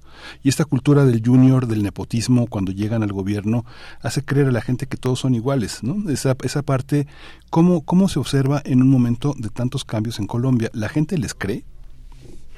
Lamentablemente, como, como en toda la región latinoamericana, los partidos colombianos están en un descrédito eh, impresionante, sí, eh, bueno, al punto de que en el caso colombiano la gente prefirió votar por un, un gobierno de izquierda, ¿no? Eh, sin embargo, el, hay maquinarias muy fuertes, ¿no? Tanto en Colombia como en América Latina son maquinarias políticas muy bien fundamentadas, con mucho dinero, dinero procedente del narcotráfico, dinero procedente de empresarios, eh, dinero procedente de los actores políticos que obviamente con esa cantidad de dinero, con esa cantidad de poder, con esas maquinarias que han construido a lo largo de décadas, pues logran tener un voto efectivo que los hace mantenerse en el poder, ¿no? Y es ahí bajo esas circunstancias en donde también pueden tener autoridades, en este caso la Contraloría, la Procuraduría, la Fiscalía, que en vez de cumplir su labor de fiscalizar, de regular, de controlar todo el manejo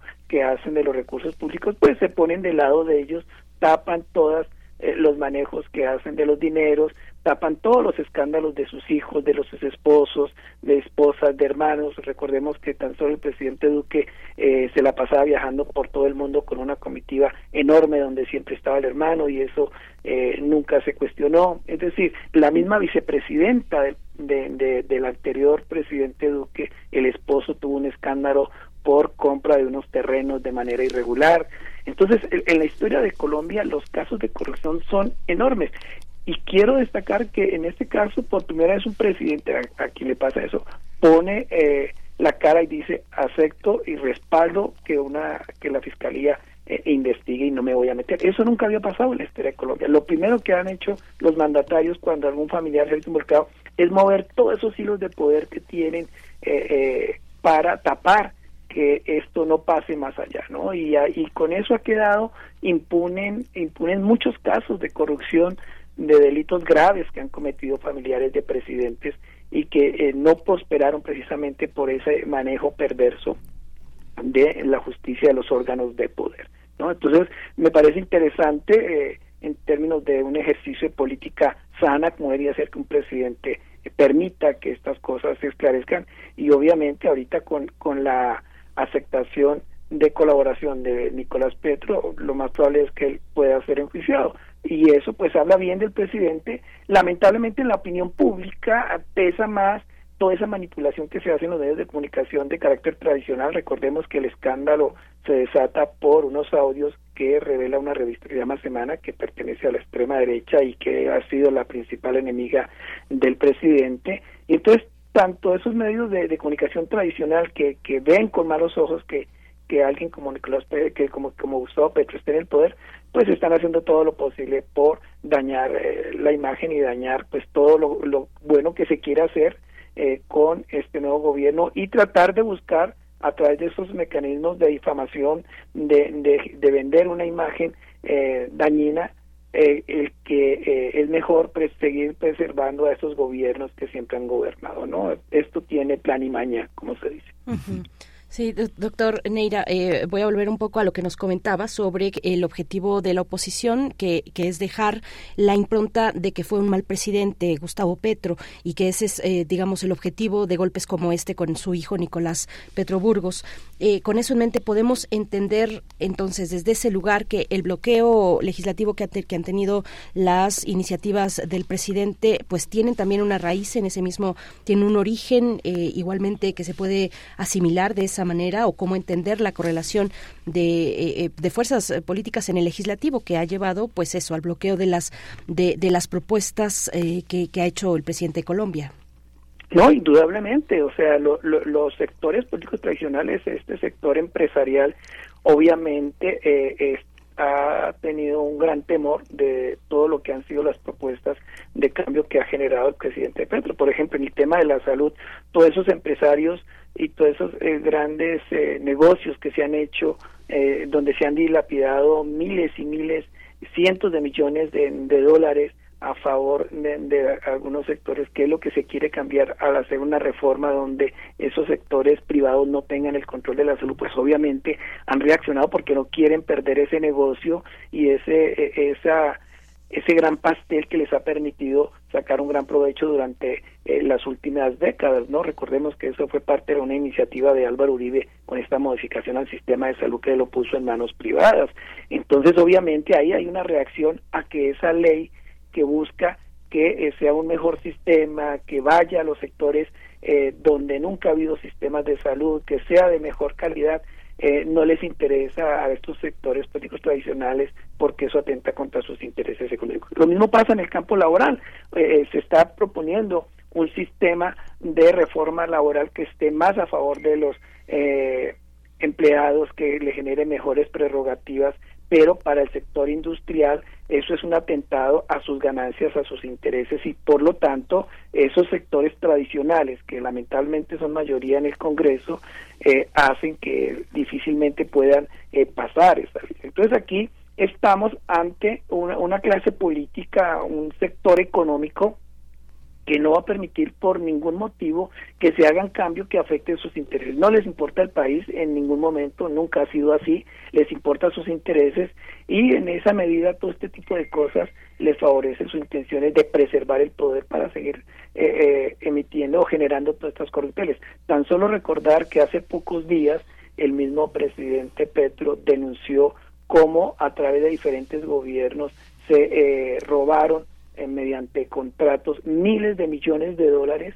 de eh, la empresa petrolera Ecopetrol colombiana, ¿no? Y eso es parte de la manera en que históricamente han actuado esos grupos que han sacado provecho a través de negociaciones, a través de, de grandes acuerdos con diferentes empresarios, con la participación abierta de narcotraficantes en, en, en el uso de recursos públicos en negocios, pero que estos sectores ahorita eh, no dicen nada de eso, lo ocultan y simplemente se centran en que el gran problema de Colombia es lo que está ocurriendo con el actual presidente colombiano.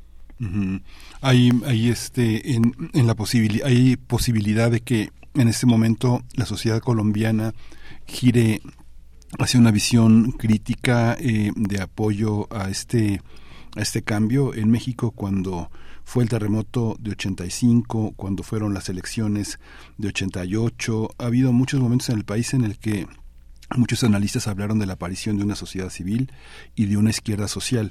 ¿Eso es posible? En, lo que ha pasado en Colombia y lo que ha orillado a votar por la izquierda puede conducir a una visión crítica de su propio destino de la sociedad colombiana, doctor? Mira, esa, esa pregunta tuya es muy interesante. Uno esperaría que sí, ¿no? Uno esperaría que esos sectores alternativos, de, de todos estos eh, eh, grupos, eh, todas estas organizaciones que han venido trabajando de la mano en búsqueda de, de, defender la democracia, defender los derechos, tuvieran un papel protagónico. Eh, lamentablemente en el caso colombiano hay que recordar que lo que hizo eh, eh, los sectores tradicionales desde incluso el siglo XIX fue consolidar un ataque certero a todo lo que no fueran ellos como representación política. No recordemos que eh, en, hacia los años 50 eh, Colombia crea lo que ocurre, lo que llama el famoso Frente Nacional, luego de la supuesta dictadura de Robert Pinilla, en donde los partidos tradicionales se acuerdan que de ahora en adelante quienes van a gobernar son ellos y no van a permitir que nada afecte su poder, ¿no? A partir de ese momento siempre controlan el poder y todo lo que suene diferente a, a- al poder, a los intereses que ellos manejan, ha generado todo ese macartismo, todo ese ataque ha asociado a la, a la guerrilla, ¿no? Esa fue la el vínculo que se hizo en Colombia con todo movimiento alternativo era que era guerrillero y por lo tanto ser guerrillero eso era comunismo y había que destruir todo eso porque iba en contra del país, ¿no? Esa ha sido la vanguardia, la bandera bajo la cual los sectores políticos y económicos y las élites en Colombia han manipulado a- al electorado, han manipulado a gran parte de la ciudadanía y, y les ha funcionado.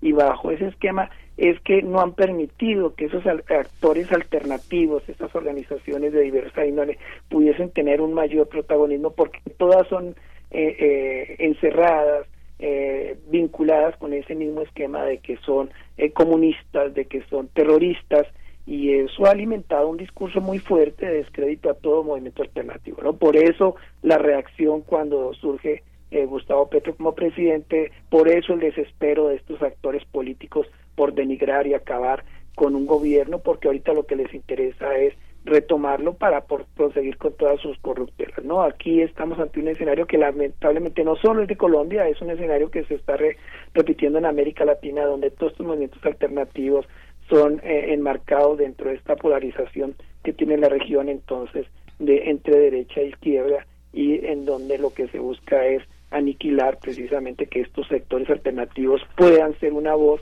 diciente, una voz que lidere nuevos procesos, nuevas dinámicas económicas, políticas, sociales en América Latina y bajo la cual estos sectores tradicionales están dispuestos a jugarse el todo por el todo para impedirlo. Doctor, pues le agradecemos mucho esta participación. Ojalá podamos volver eh, en los distintos momentos pues importantes de este proceso judicial y también político. Eh, se acerca en octubre, como ya nos ha comentado, el 29 de octubre, estas elecciones eh, regionales para elegir gobernadores, alcaldes. Bueno, el mismo Nicolás Petro Burgos es al- alcalde del departamento de- del Atlántico, si no estoy equivocada. Y bueno, ahí también habrá implicaciones de acuerdo a cuál será su suerte en este proceso judicial. Ojalá podamos contar eh, de nuevo con su presencia, doctor. Muchas gracias. Claro que sí, Berenice. Muchas gracias a ti, a Miguel Ángel y a todos los radioescuchas. Muchas gracias, doctor. Pues vamos a, vamos a hacer una pausa con música. Vamos a escuchar de Billy Idol, Eyes Without a Face.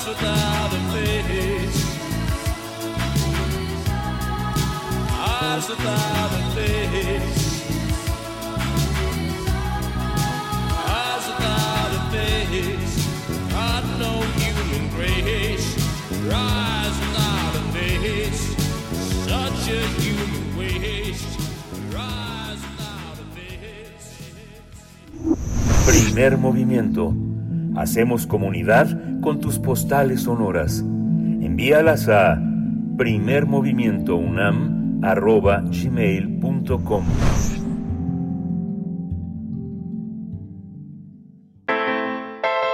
Nota internacional. El gobierno de Uruguay declaró el pasado 19 de junio la emergencia hídrica para Montevideo, debido a que la peor sequía en 74 años ha provocado que uno de los embalses que provee de agua al sur del país se haya secado y el agotamiento de su principal reserva de agua dulce, el embalse de Paso Severino, situado a 80 kilómetros al norte de la capital. Esa situación ha provocado un deterioro de la calidad del agua corriente y el aumento de la sal y del cloruro. Por ello, el gobierno uruguayo recomendó a personas que padecen de enfermedades como hipertensión, enfermedad renal crónica, insuficiencia cardíaca, cirrosis y entre, entre otras, evitar beber el agua corriente del grifo. De acuerdo con expertos internacionales, el 60% de la población fue afectada por este aumento de la salinidad y denunciaron que el problema subyacente es la sobreexplotación de la misma, sobre todo por parte de algunas industrias en el país. Aunque hace algunas semanas se registraron lluvias que permitieron un aumento del nivel de las reservas del embalse de Paso Severino, los expertos han exhortado al gobierno de Uruguay a priorizar el uso del agua dulce para el consumo humano. Pues vamos a conversar sobre esta crisis hídrica en la capital de Uruguay y las medidas para afrontar la falta de agua. Está con nosotros el doctor Fernando Córdoba Tapia. Él es investigador en el Instituto de Ciencias del Mar y Limnología de la UNAM, un especialista en ecología de cuerpos de agua dulce. Le doy la bienvenida y le agradecemos su participación, doctor Fernando Córdoba. Muchas gracias por estar aquí. Buenos días. Hola, ¿qué tal? Buenos días. Muchas gracias por la invitación, eh, Berenice y Miguel Ángel. Al contrario, doctor, gracias por estar aquí. Buenos días. Eh, pues, ¿cómo poner en contexto esta, eh, esto que llama el gobierno emergencia hídrica? Pues los habitantes dicen una crisis, una severa crisis. Hablan, hablan de ello. Eh, ¿Cuál es el contexto? Y, y también eh, los momentos previos en los que se dio aviso y que pues ya datan de bastantes años atrás, a- aviso de que sería insuficiente la manera en la que llega el agua corriente a la capital de Uruguay.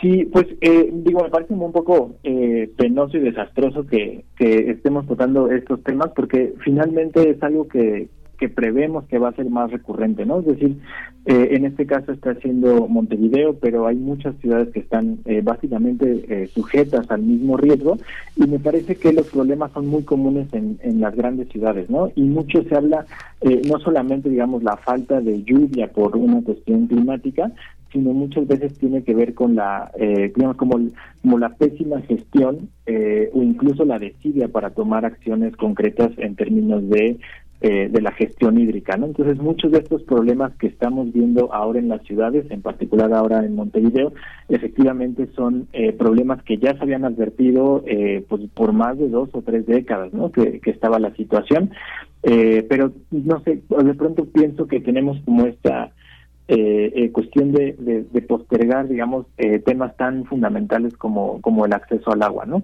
Eh, y me parece que lo que está ocurriendo ahora en Montevideo pues es una advertencia para el mundo, ¿no? Así como ha habido otras, ¿no? Digo, ah, recientemente teníamos el caso de, de Monterrey, eh, hace un par de años de Ciudad del Cabo en Sudáfrica, ¿no? Que iba a ser la primera ciudad moderna en quedarse sin agua.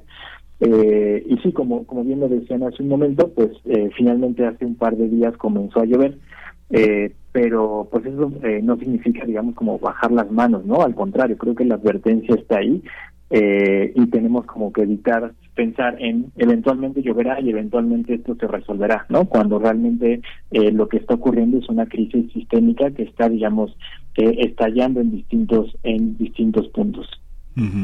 Y justamente, doctor, hay una hay una parte que tiene que ver con un aviso que se ha dado por el por el por el consumo y la comercialización, la explotación de agua que hacen los eh, los empresarios privados que toman tanto aguas superficiales como subterráneas. Eh, el uso de aguas subterráneas al parecer es minoritario. Lo que abastece fundamentalmente son las aguas superficiales.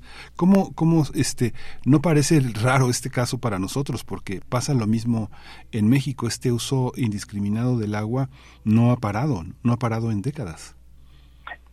Sí, completamente, ¿no? O sea, tenemos, eh, es, y además, eh, si lo piensan, se vuelve una cuestión, eh, pues, completamente de injusticia, eh, pues, hídrica y climática incluso, ¿no? Es decir, eh, eh, como el sector agroindustrial, que es probablemente el que más agua consume para los distintos usos, ¿no? Con base en el, en el modelo productivo y de consumo que tenemos, eh, finalmente también eh, puede ser el que menos, digamos, como que los recursos o las ganancias que se generan a través de la explotación de este recurso eh, eh, puede ser o puede llevar a cierto sector de la población a tener un poco más de eh, herramientas, digamos, para sobrevivir la crisis, ¿no?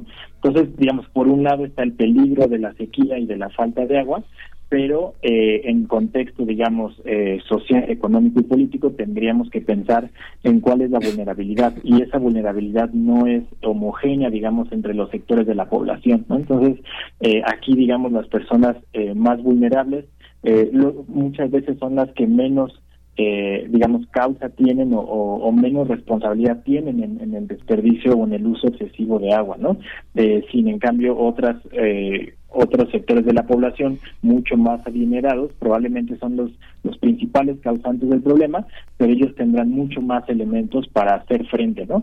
Eh, ahora, por ejemplo, una de, las cosas que ocurrió en Montevideo era que se exhortaba a la población a comenzar a consumir el agua embotellada, pero no todo el mundo, digamos, tiene acceso a- al agua embotellada y eventualmente eh, se, se estaría hablando en, en unos siguientes años de los desplazamientos que tendría que haber eh, de distintas poblaciones humanas a otras regiones, pero no todo mundo va a tener el mismo acceso o la misma capacidad, digamos, de desplazamiento para sobrevivir a estas crisis. Entonces, me parece que ahí eh, tenemos siempre que contextualizar el problema del agua en una cuestión eh, de justicia o de injusticia en el acceso al recurso. Y finalmente eso tiene que ver con la gestión, ¿no? Es decir, eh, no basta, digamos, con las acciones individuales que alguien pueda hacer, sino estamos hablando de un problema a una escala mucho más grande que claramente requiere acciones de gestión por parte de los gobiernos y ahí incluye eh, cómo vamos a regular eh, no solo, digamos, cuánta agua se, se extrae para la, la industria eh, eh, productiva,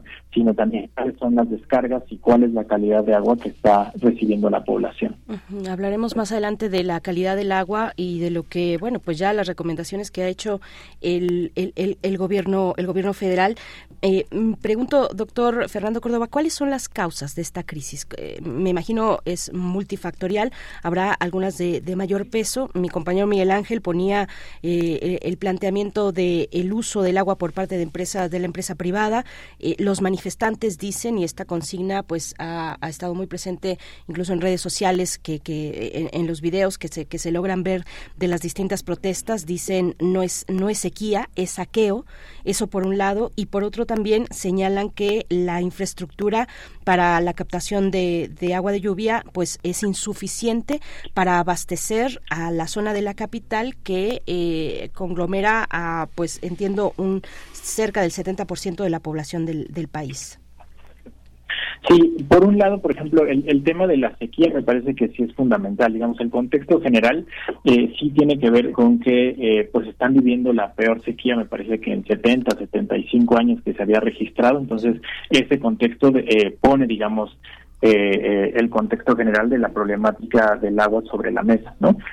Aún así, hay agua, ¿no? O sea, disponibilidad, si llueve, están los embalses, el problema ahí es justamente cuál es la gestión, ¿no? Entonces, eh, también, por ejemplo, yo escuchaba que alrededor, digamos, de los cauces del río empieza a haber ya represas privadas para explotaciones o incluso para riego de plantaciones forestales comerciales, eh, y eso también termina por absorber eh, mucha del agua, y finalmente en Montevideo, pues está, digamos, en la, en la parte ya final del río, entonces, eh, todo lo que ocurra cuenca arriba, sí o sí termina por repercutir en la parte baja de la cuenca, ¿no? Entonces, eh, pero digamos, tampoco yo eh, eh, quitaría, digamos, eh, de la mesa el tema de la sequía.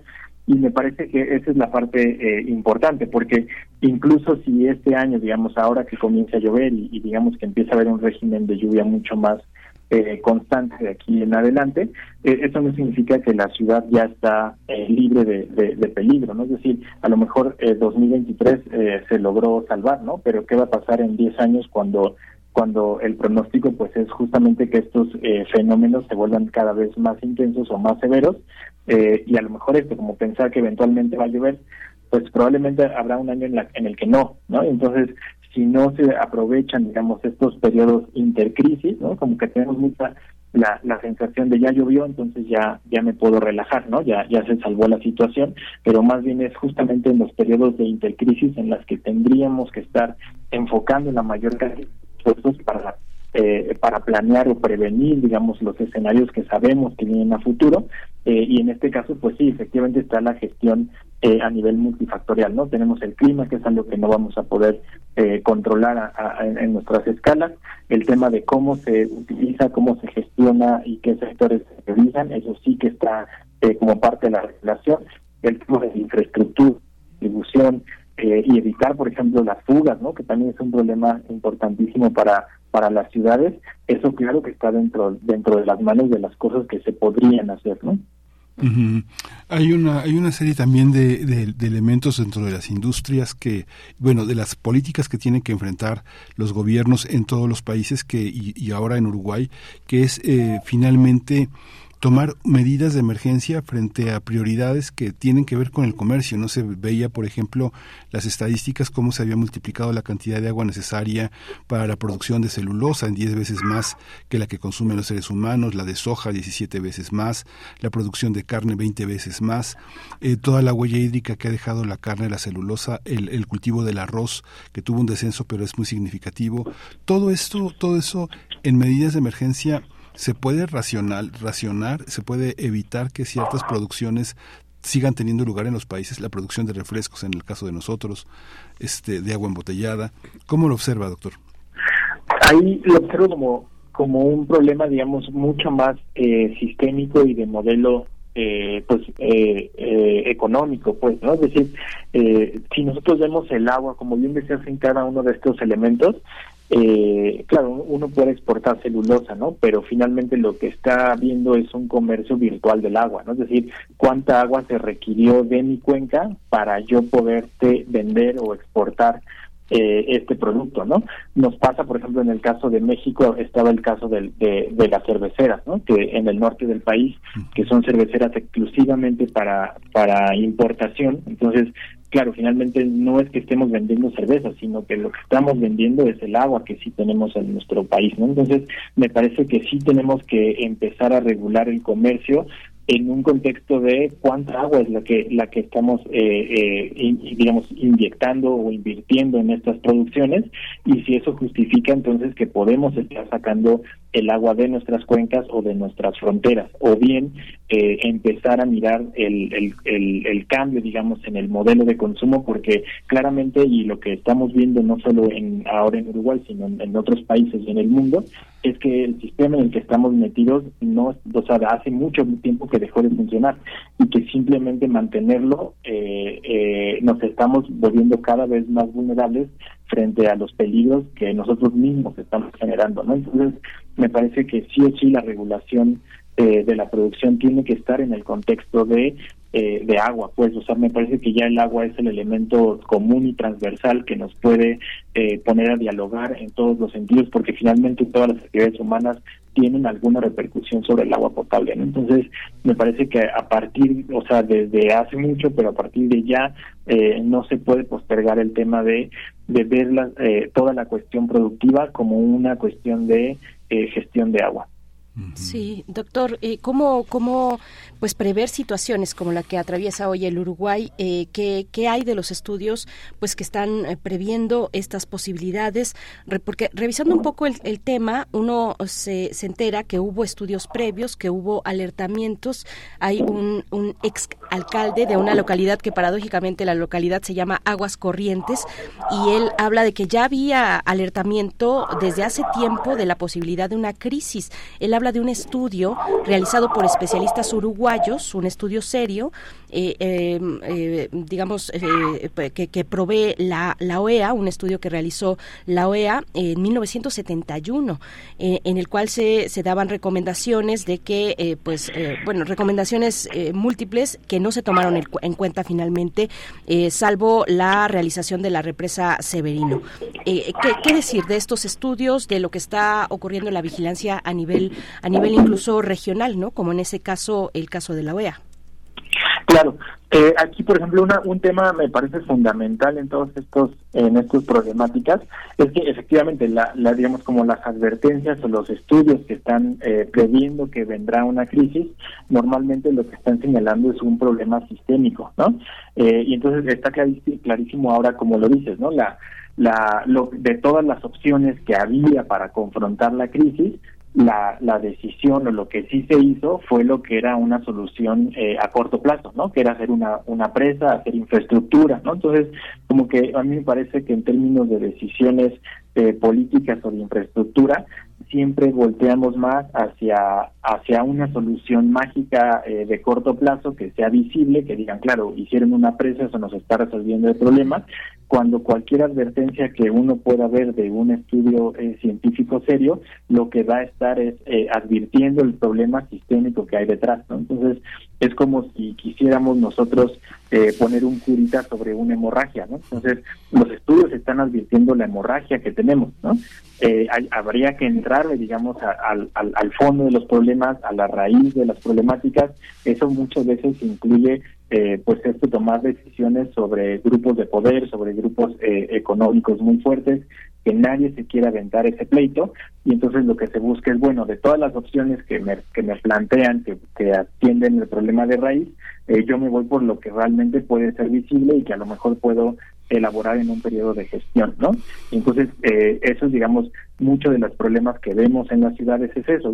El problema real no se está atendiendo esa hemorragia sigue eh, seguimos abriendo la herida eh, y más bien estamos buscando pequeños parchecitos para que parezca que sí estamos haciendo algo, eh, cuando realmente lo que está pasando es nada más volvernos cada vez más vulnerables. Y eso me parece que ocurre eh, eh, en general en muchos de los temas, eh, cuando cuando cuando la solución tendría que ser pues entrar a los problemas de raíz, pero me parece que, que hay como esta eh, noción, digamos, de, de no querer tocar ciertos intereses, entonces mejor darle la vuelta al problema y eso pues nos tiene en la situación que nos tiene ahora. Sí, hay una hay una parte, doctor, que bueno, este eh, producen mucho eh, mucho arroz en Uruguay y el 90% del arroz que se produce en Uruguay va a Brasil. Brasil es el país en el mundo que consume más arroz fuera de Asia. Entonces, digamos que uno piensa, por ejemplo, la producción cárnica de Uruguay, uno piensa que eh, fue, este, no sé, todavía para 2020, este, Turquía y Egipto, crecientemente Egipto, de los grandes importadores de carne en Uruguay, y ahora es China. China importa el 57% de la carne que se produce en Uruguay. O sea, digamos que evidentemente hay alguien que no es el gobierno, está haciendo un enorme negocio con el agua uruguaya, ¿no? Cuando uno ve estos informes, de verdad, yo me lo imagino en una serie muy comercial de Netflix, este, como el libro de Martín Caparrós, que no sé si usted lo vio alguna vez, este, este libro que se llama Hambre, el hambre, el hambre, la radiografía del hambre en el mundo. Me imagino una radiografía de la falta de agua en el mundo debe ser atroz. ¿Cómo ve usted esta parte?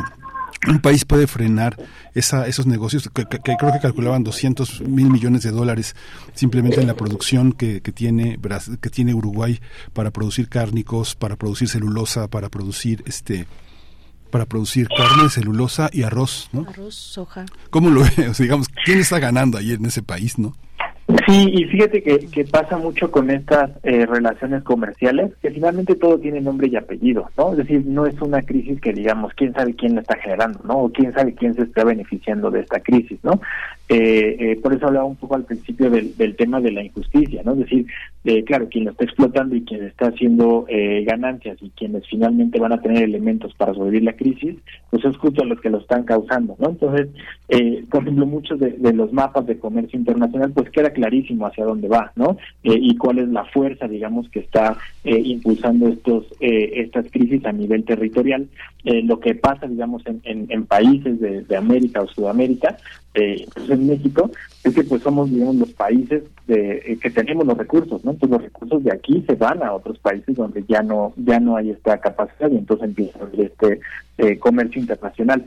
Pero yo creo que sí o sí eso tiene que estar ya dentro de, los debates de la legislación de los propios países. Es decir, tendríamos que estar regulando ya ese mercado, porque si no, eh, esa, esa presión de consumo jamás va a parar, ¿no? Es decir, nadie va a dejar de, de- de consumir o de comprar eh, pensando en que el territorio de donde viene se está quedando sin agua, ¿no? Es decir, eso jamás entra en la en, en la discusión de si de si consumo o no consumo. Eh, entonces ahí el, el país productor es- me parece que tiene que poner esos límites eh, y esos límites pro- probablemente van a tener un impacto sobre los crecimientos económicos, ¿no? Pero eh, eso pues es una implicación sobre el modelo que tenemos, pero a lo mejor tendríamos ya que estar pensando en otros modelos de producción y de distribución eh, de cara a hacer frente ya a una crisis que está estallando, ¿no? Y que me parece que esa es la, la advertencia de toda esta situación, es que eh, y, y es una ciudad y el otro año es otra y el siguiente año va a ser otra eh, y para 2050 vamos a estar tratando de hablar en paralelo de un montón de ciudades que tienen las mismas problemáticas, ¿no? Eh, entonces me parece que, que pues es bastante bastante complejo y eh, me parece más bien que ya es impostergable pues ya no yo ya no veo que haya otra alternativa más que entrarle a- de fondo a- a la problemática Y pues ahí está Uruguay, lamentablemente, eh, como botón de muestra de, de lo que estamos comentando, doctor Fernando Córdoba Tapia. Muchas gracias, investigador del Instituto de Ciencias del Mar y Limnología de la UNAM, especialista en ecología de cuerpos de agua dulce. Muchas gracias y ojalá podamos seguir conversando más adelante. Hasta pronto. muchas gracias hasta luego Hasta luego, doctor. Muchas gracias. Vamos a ir con música para cerrar esta segunda hora, despedirnos de la radio Nicolaita y escuchar de Bon Jovi, Living on a Prayer.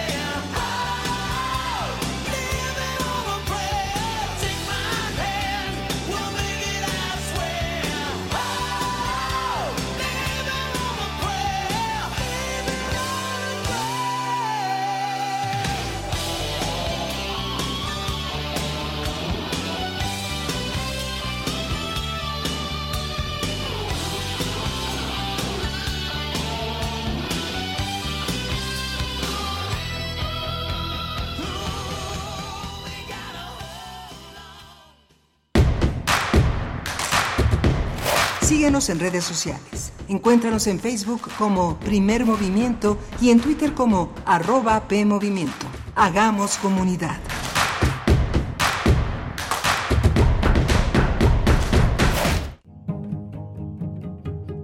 Pancho Villa, El mito revolucionario, 2023, 100 años de su fallecimiento. Al historiador Pedro Salmerón le es más importante estudiar el movimiento, el proyecto, esto es, el villismo, que al personaje mismo. Sí hay que entender al personaje. El historiador no está para juzgar o condenar, pero sí entenderlo. A veces se intenta comprender a los que protegen los intereses de los poderosos, pero a Villa no, porque busca reivindicar la justicia de los oprimidos. Afirma Salmerón. Pancho Villa, 96.1 FM. Radio UNAM, Experiencia Sonora.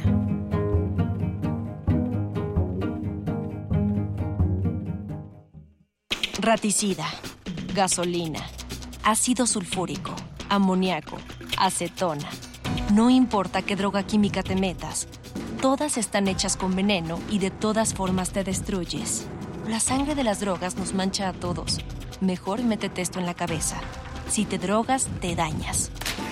Si necesitas ayuda, llama a la línea de la vida. 800-911-2000. Para vivir feliz, no necesitas meterte nada.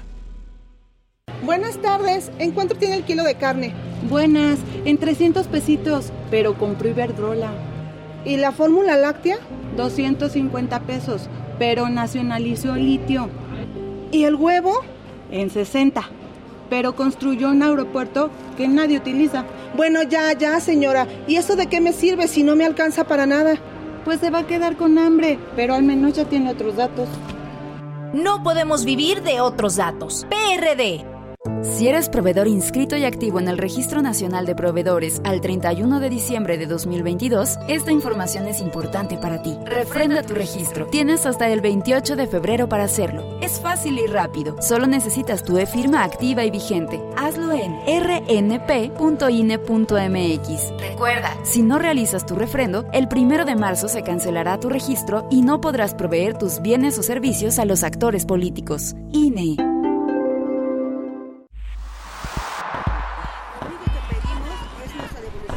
Un mundo raro. Posverdad, voz pandemia y voz patriarcado.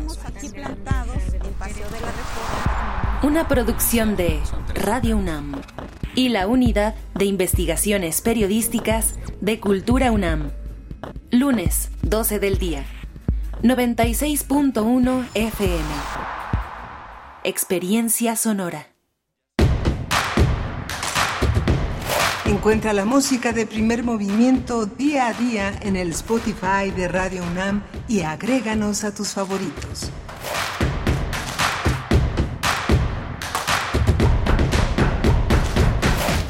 Hola, buenos días. Ya son las 9 de la mañana con cuatro minutos de este miércoles 2 de agosto. Estamos en primer movimiento. Esto es Radio UNAM. Estamos en Adolfo Prieto 133 en la Colonia del Valle. Esta es la sede de nuestra radiodifusora universitaria. Estamos eh, haciendo comunidad y haciendo posible este programa gracias a la producción ejecutiva de Rodrigo Aguilar, la, los controles en la cabina de Andrés eh, Ramírez y la conducción de mi compañera Bernice Camacho. Querida Bernice, buenos días. Hola Miguel Ángel Quemain, pues aquí seguimos. Un gusto estar contigo en estos micrófonos como cada mañana en Radio UNAM. Les saludamos hoy miércoles 2 de agosto. Pues venimos de una conversación importante sobre la cuestión del agua, la crisis hídrica en Montevideo y un poquito para ampliar todavía, ya nos agarró el tiempo, eh, el límite del tiempo en la hora anterior, pero eh, bueno, con lo que cerraba el doctor Fernando Córdoba, con quien platicamos al respecto, especialista en ecología de cuerpos de agua, de agua dulce, pues las cuestiones de cómo frenar la industria voraz, ¿no? Eh, en, en distintas en distintos sectores de la industria que tú pones sobre la mesa. Eh, el caso es eh, cómo frenar y cómo asentar en la Constitución, en este caso, el, el derecho, el derecho al agua. En, para el caso de Uruguay, desde el año 2004, eh, desde el año 2004, el acceso al agua potable es un derecho constitucional, es un derecho asentado en la Constitución, ya casi 10 años, y bueno, llega así Uruguay con esta crisis hídrica, pues muy impresionante. Si me permiten, les voy a leer eh, el, el New York Times hizo recientemente en estos en estos días eh, una entrevista el 21 de julio eh, una entrevista a una de las personas afectadas no un testimonio. Y en él eh, esta persona dice eh, dice, durante más de 80 días, desde que la sequía y la mala gestión erosionaron el suministro de agua potable en la capital de mi país, el agua que salió de nuestros grifos tuvo un gusto terriblemente salado y olía a productos químicos. Quienes pudimos pagar por agua embotellada la usamos para todo. Cocinamos la pasta, lavamos lechugas y preparamos café, por lo que compramos cada vez más envases de plástico que acabaron en la basura. Cuando nos duchamos, eh, lo hacíamos rápido, y con las ventanas abiertas porque los compuestos de trialometano del vapor pueden ser cancerígenos. Las lavadoras no hacían espuma, los calentadores de agua eléctricos se estropearon por la, la acumulación de sodio, en fin, bueno, así sigue una, una de las notas, una entrevista que eh, realizó el New York Times en estos días, una opinión eh, acompañada también eh, que se titula Montevideo se quedó sin agua dulce, pasará lo mismo en tu ciudad, así lo titula New York Times el pasado 21 de julio. Híjole, qué, qué fuerte, porque nosotros tenemos varios indicadores con los que vivimos Por ejemplo, uno de los más, más comunes, el más común es el hoy no circula, el monitoreo del popo, pero imagínense un monitoreo diario en, en, en Montevideo que tiene estas características. Les voy a leer el, el, el informe, como tuvimos el informe de COVID entre nosotros, este informe dice... No agregue sal a los alimentos en los niños que están iniciando la alimentación semisólida o sólida, este, o lactantes hasta dos años. De ser posible para la preparación de fórmulas de lactantes, utilice agua mineral. En población de mayor riesgo de ser hipertenso no conocido, mayores de 60 años, por favor, tómense los controles de presión arterial de manera periódica. Se sugieren entre dos y tres veces al día. O sea, hay una serie de advertencias que son, que es el monitoreo diario, ¿no? De todo lo que tiene, por ejemplo, personas que tienen insuficiencia cardíaca, cirrosis, personas embarazadas y enfermedad renal crónica, se dice, por ejemplo, que eviten lo posible el consumo de agua de OCE, asesorado por su médico tratante. En caso de tener que tomarla, se recomienda no exceder el litro de agua al día y aumentar la frecuencia de los controles de presión arterial, completar la ingesta del volumen diario de agua recomendado por su médico con agua este, envasada. Son los eh, informes diarios, diarios. Toda la gente tiene que consultar eso este, y, y tener información sobre la cantidad de litros de agua que bombean diariamente para pues no quedarse sin agua, ¿no? Sí, y bueno, pues eh, nos podemos nos podemos reflejar en varios en varios casos. Eh, ese es el caso del agua, fundamental por supuesto, pero en otros más donde eh, pues es, una y otra vez sale es, se pone de manifiesto esta cuestión, las implicaciones de las injusticias climáticas, por ejemplo, en este caso, pero también de la explotación desmedida de recursos que generalmente pues llega desde industrias extranjeras pertenecientes a países de lo que antes se llamaba el primer mundo y que bueno tienen una vida mm, bastante, eh, eh, pues, eh, digamos, con, con, recursos suficientes, niveles de vida eh, muy, muy holgados, contrastantes con las, los países de regiones en desarrollo, como se llamó después, o aquellos que todavía le llaman del tercer mundo. Pero bueno, creo que hay ahí todavía muchos elementos que hay que seguir analizando. Y fíjense que para la mesa del día vamos a tener hoy, precisamente, vamos a hablar del Congreso Nacional de Sustentabilidades,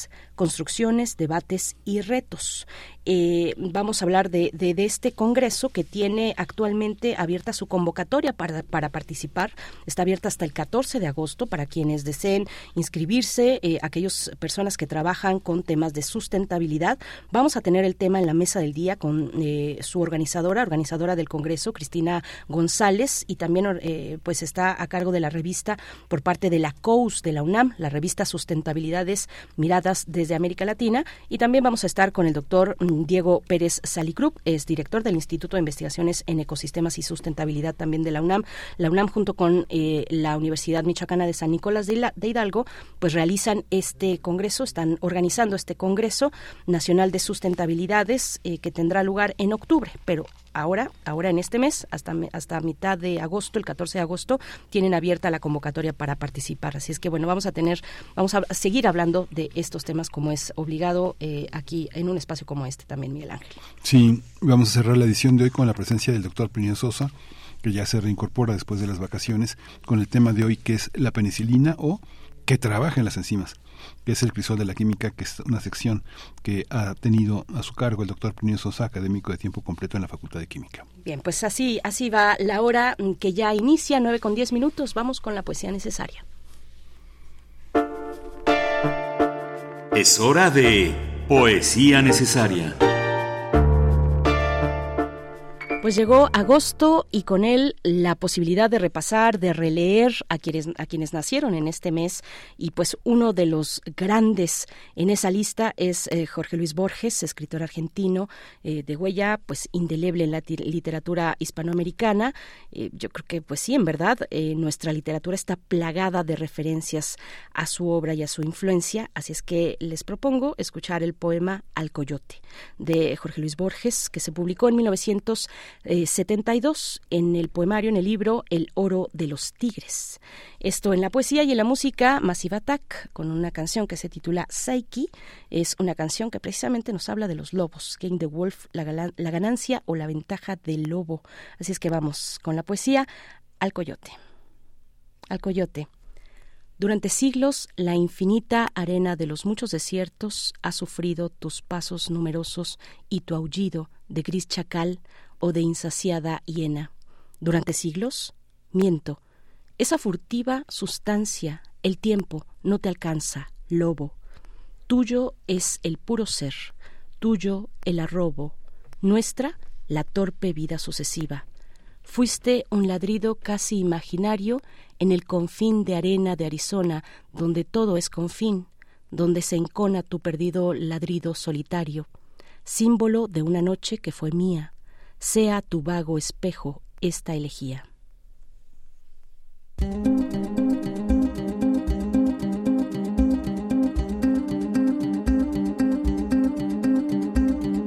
I'm looking for you in the woods tonight.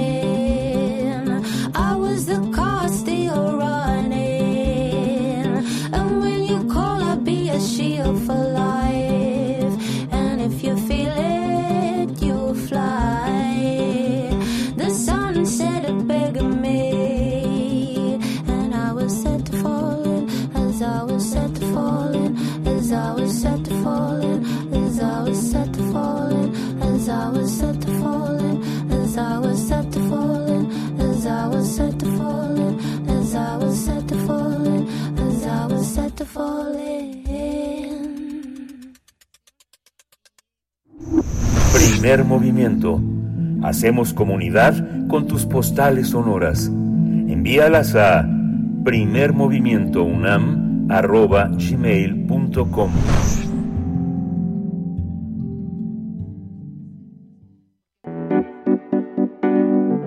La mesa del día.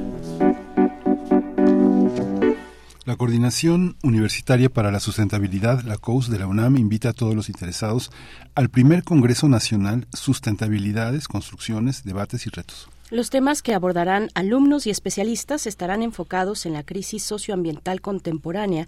Asimismo, se buscará comprender los procesos de construcción de las sustentabilidades y plantear estrategias para transitar hacia trayectorias más sustentables. Durante esta actividad se van a hacer presentaciones orales y de carteles, pero sobre todo se buscará generar diálogo a través de exposiciones y discusiones en los diversos talleres. Este encuentro se realizará del 3 al 6 de octubre de este año en el Centro Cultural de la Universidad Michoacana de San Nicolás de Hidalgo, con sede en la ciudad de Morelia, Michoacán. La COUS también invita al público a enviar manuscritos para que sean publicados en la revista Sustentabilidades Miradas desde América Latina. Esta publicación es semestral y busca impulsar comunicaciones y reflexiones en torno a la construcción de la sustentabilidad en y desde América Latina. Pues vamos a tener una charla sobre la sustentabilidad y la realización de este congreso, organizado por la Coordinación para la Sustentabilidad de nuestra Casa de Estudios. Y nos acompaña este día Cristina González, organizadora del congreso y también de la revista por parte de la COUS de la UNAM. Eh, buenos días, gracias por estar de nuevo con nosotros. Cristina González, bienvenida. Hola, buenos días. Hola Cristina, buenos días. Cuéntanos, cuéntanos cómo, cómo, cómo está, cómo ya está en la puerta octubre y este y este congreso, cómo este cómo van eh, en las demás en los demás territorios y qué esperan ¿Qué esperan? Ya, ya está, ya está el doctor Diego Pérez Salicrup, director del Instituto de Investigaciones en Ecosistemas y Sustentabilidad. Le doy la bienvenida y buenos días, este Diego Pérez Salicrup. Gracias por estar aquí. Muchísimas gracias, muchísimas gracias por, por, por la llamada y por la oportunidad para conversar con ustedes. Muy buen día a ti y a toda la audiencia. Gracias. Gracias, doctor. Ya nos acompaña Cristina González también. Estábamos ya iniciando esta conversación. Eh, pues sigo ese hilo, eh, Cristina, Cristina González, eh, como organizadora del Congreso, eh, ¿cuáles son los objetivos de eh, esta de este Congreso que se realizará? eh, bueno, tiene distintas sedes, entiendo, pero particularmente con la Universidad Michoacana de San Nicolás de Hidalgo. Sí, eh, bueno, nosotros estamos en colaboración, principalmente eh, la UNAM y la Universidad Michoacana. Eh, desde la UNAM, eh, pues las entidades organizadoras está el Instituto de Investigaciones en Ecosistemas y Sustentabilidad, que, bueno, el director es Diego, eh, la Coordinación Universitaria de Sustentabilidad, Universitaria eh, para la Sustentabilidad, que es donde yo trabajo, y el posgrado en Ciencias de la Sustentabilidad. Y por la Michoacana está el Instituto de Recursos eh, Naturales. Entonces, bueno, pues surgió la idea de organizar este congreso desde la necesidad de poder compartir acerca de la sustentabilidad, ¿no? De cómo se ha construido y saber y reconocer que la sustentabilidad es un concepto plural, ¿no? Que va evolucionando eh, y tiene diferentes perspectivas y se se ve desde diferentes eh, regiones. En este en este congreso en específico reconocemos y lo queremos abordar desde eh, desde México pero también se, se está eh, colaborando con con el sur no también ver la sustentabilidad desde el sur global Sí, muchas gracias Cristina González. Doctor Diego Pérez Alicrup, pues bueno, eh, eh, un congreso muy importante para el instituto que, que, usted dirige, el Instituto de Investigaciones en Ecosistemas y Sustentabilidad. Eh, ¿Cómo describir pues la pertinencia de un espacio como este en colaboración con una universidad tan importante como la Michoacana de San Nicolás de Hidalgo? Muchísimas gracias. Eh, pues ese congreso es fundamental. Estamos en un punto en que no hay vuelta para atrás. Tenemos que afrontar la sustentabilidad, tenemos que aceptar el reto, tenemos que vivir en ciudades más sustentables, en sociedades más sustentables. Y por eso el congreso se llama sustentabilidades, construcciones, debates y retos. Eh, muchas veces la sustentabilidad se utiliza como un adjetivo. Agricultura sustentable, desarrollo sustentable, industria sustentable. Aquí queremos llevar sustentabilidad a ser el sustantivo, sustentabilidades, en plural, como bien lo dijo Cristina. Se trata de hablar de las diferentes opiniones que existen académicamente sobre los retos de la sustentabilidad.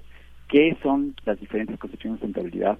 Construir un primer ámbito académico para discutir con expertas, con expertos, con personas de diferentes disciplinas, admitiendo que las sustentabilidades, el debate académico viene de diferentes eh, disciplinas nuevamente, es importante trabajar eh, con personas que vienen de diferentes eh, formaciones, pero lo más importante es generar proyectos interdisciplinarios, transdisciplinarios con la sociedad.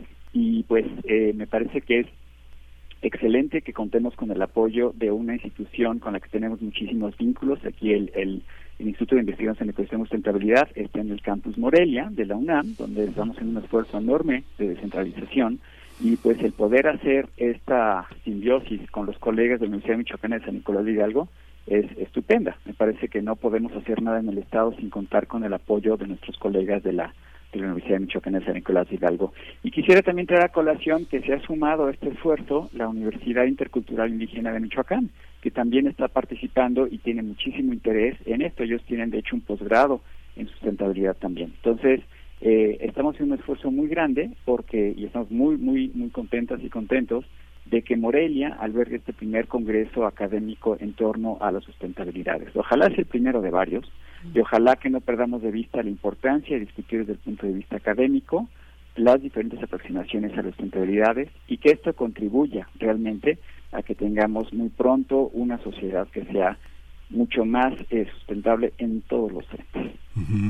Me sigo con usted, eh, Diego, Diego Pérez Alicruz, porque lo que comenta el convertir en un sustantivo la sustentabilidad este, implica deshacerse un poco de esta, de esta visión que consiste en, este, en, en pensar y en trabajar sobre lo que hay.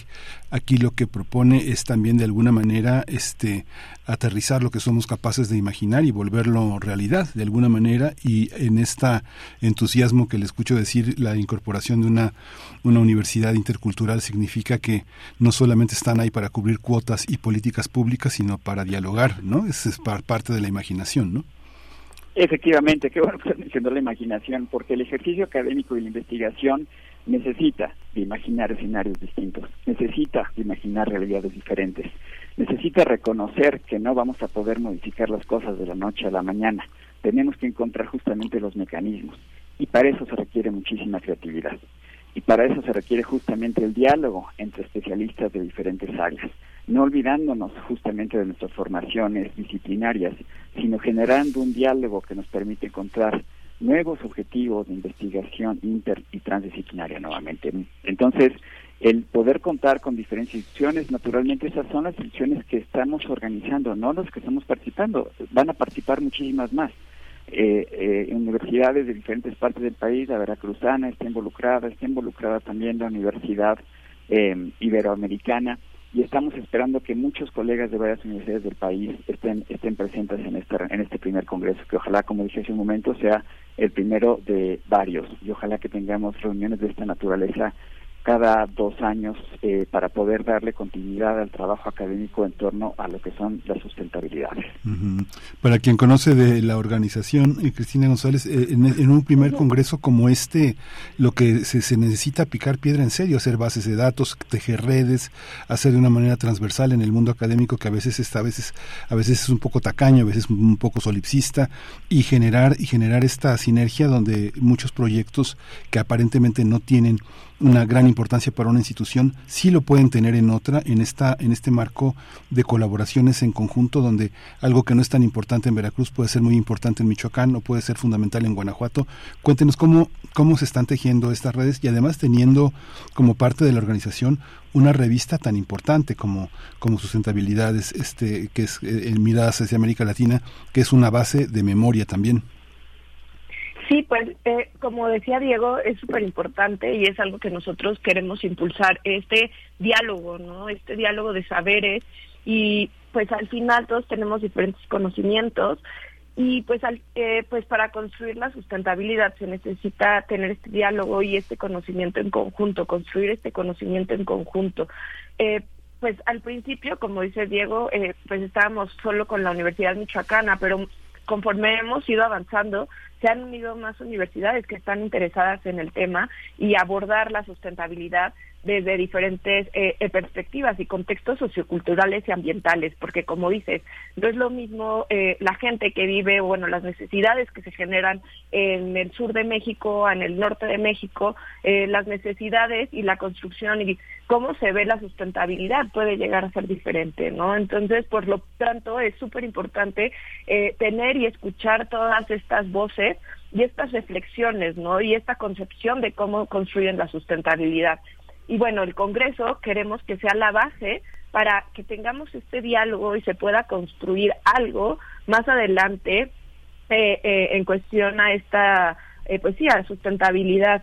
Y más y bueno, con esta base eh, queremos también invitar a todas las personas que participan en el Congreso y también las que no están participando en el Congreso, si tienen alguna contribución que quieran hacer para la revista, que también es una eh, pues un esfuerzo por tener como dices este esta esta base no de, cómo se construye teoría desde América Latina de sustentabilidad no o sea porque una de las cosas que nosotras estuvimos viendo cuando planteamos la revista y investigando es que pues sí no tenemos mucho la visión del norte global no y pues es como desde nosotros cómo nosotros estamos construyendo teoría en sustentabilidad entonces, eh, bueno, por eso es como súper importante sentar estas bases teóricas de cómo nosotros estamos reflexionando eh, sobre el tema y cómo estamos construyendo eh, sustentabilidad desde el sur.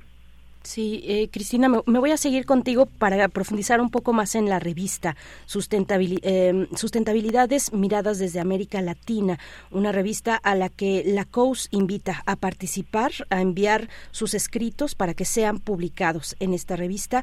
Es una publicación semestral. Cuéntanos un poco más de ella, cómo surge. Eh, la COUS finalmente pues es una, una coordinación nueva, muy nueva en nuestra universidad. Eh, ¿Cómo se realiza el esfuerzo de llevar a cabo una publicación semestral? Eh, bueno, la verdad es que no ha sido fácil, eh, pero eh, lo que nosotros buscamos es esto, ¿no? Tener esta pluralidad en la construcción de la sustentabilidad y tener toda la mirada y desde América Latina, como mencionaba, eh, toda la teoría que viene eh, viene desde el norte global, ¿no? Entonces, pues al final no se puede eh, amoldar a cómo nosotros desde el sur y en específico desde América Latina eh, concebimos, vivimos y al final también son eh, contextos diferentes, tanto sociales como ambientales, ¿no? Entonces, es este esfuerzo por querer construir eh, sustentabilidad desde el sur global. Eh, bueno, eh, pues al final eh, de las dos eh, dependencias más importantes que están colaborando eh, son la coordinación de humanidades y la coordinación de investigación científica, que son claves desde la UNAM para poder eh, realizar este esfuerzo, ¿no? Es, un esfuerzo que una estas dos coordinaciones para colaborar y pues tejer, eh, pues sí, tejer eh, eh, como redes para la construcción de la sustentabilidad desde una visión interdisciplinaria, porque para abordar, abordar sustentabilidad se tiene que hacer desde una visión interdisciplinaria. Se necesita las perspectivas, eh, los valores de todas estas eh, disciplinas que pues están trabajando desde la UNAM, ¿no? Entonces es un esfuerzo que eh, en conjunto para construir sustentabilidad desde la interdisciplina.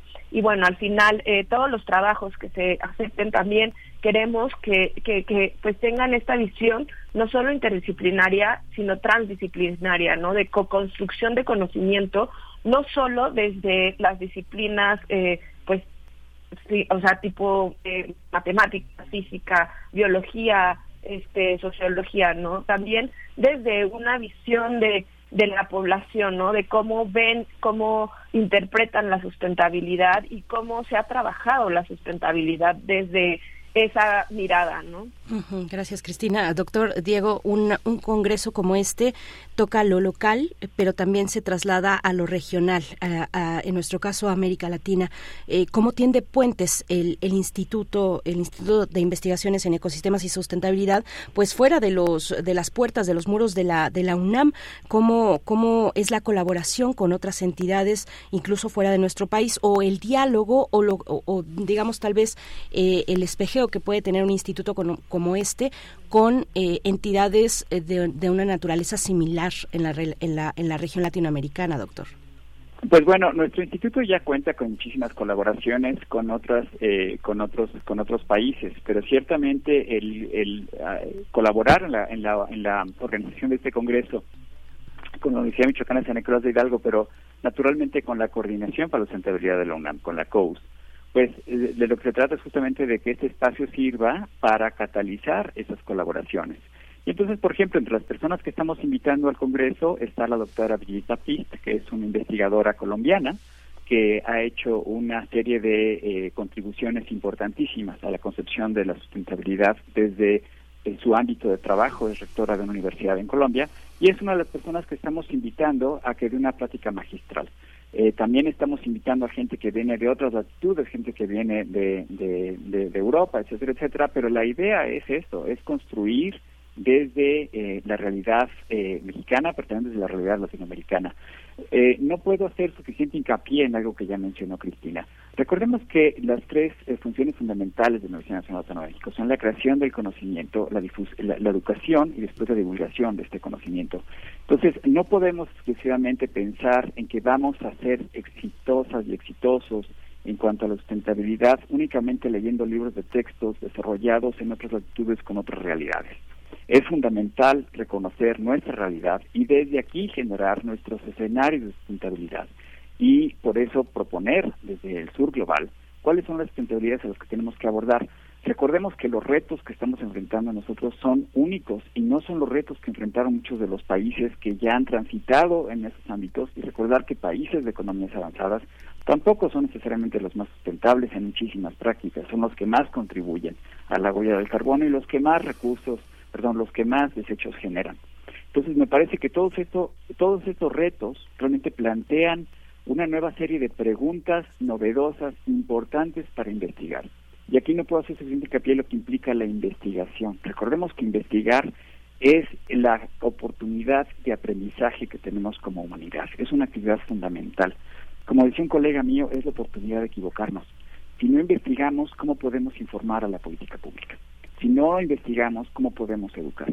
Entonces, este es un congreso de investigación transdisciplinaria donde se aprovecha también el conocimiento de participantes que no trabajan necesariamente en entidades académicas, pero que gozan de un conocimiento empírico muy importante.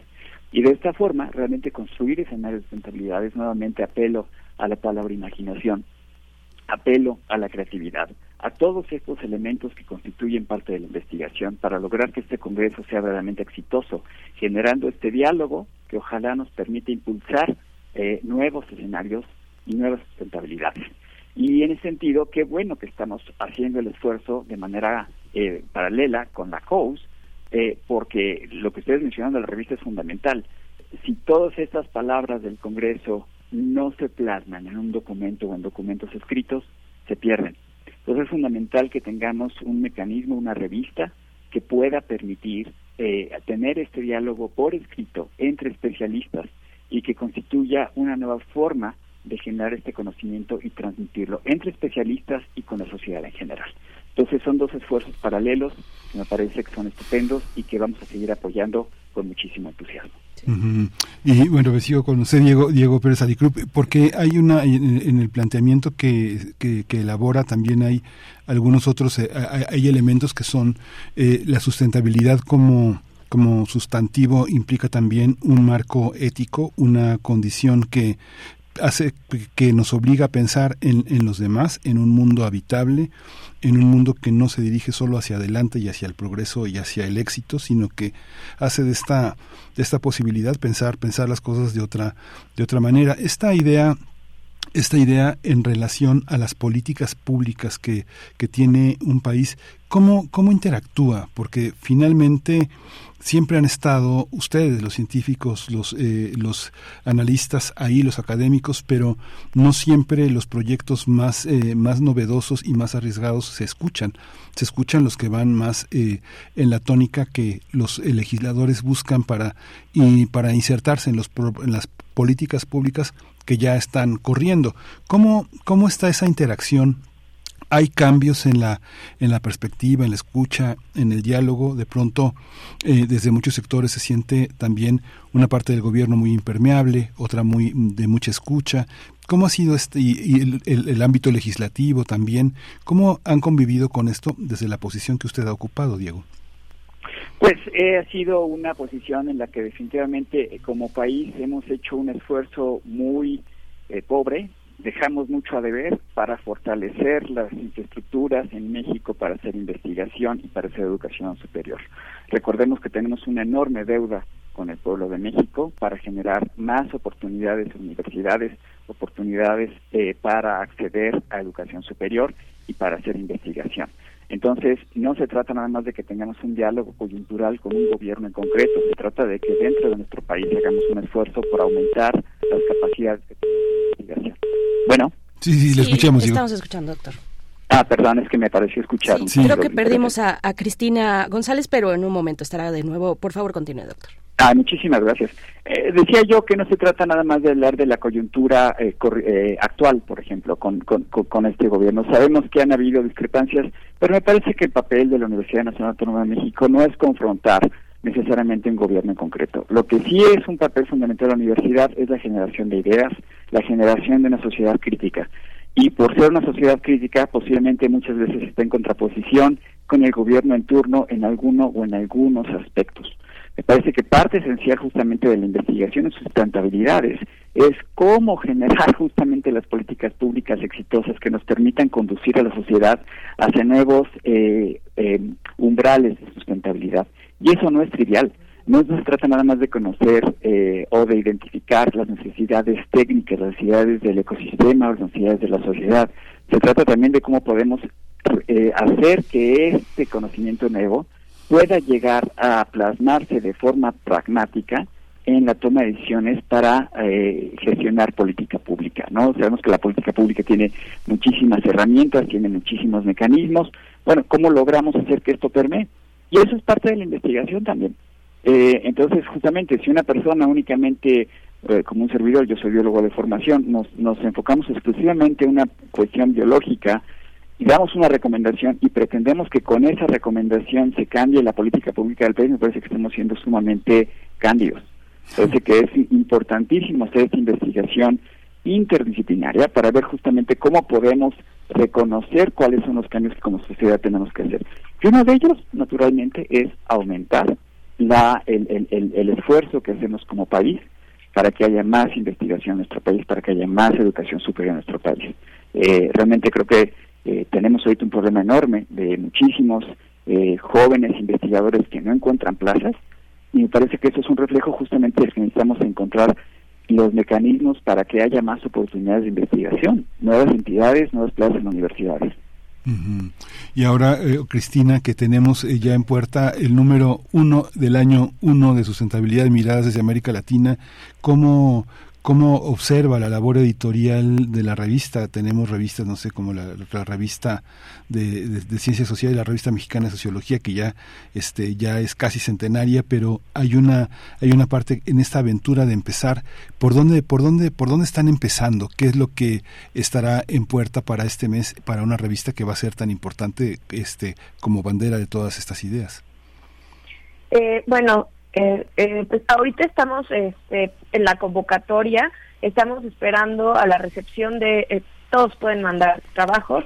Eh, la convocatoria es permanente, pero para este primer número, eh, la convocatoria, convocatoria perdón, cierra el 31 de agosto.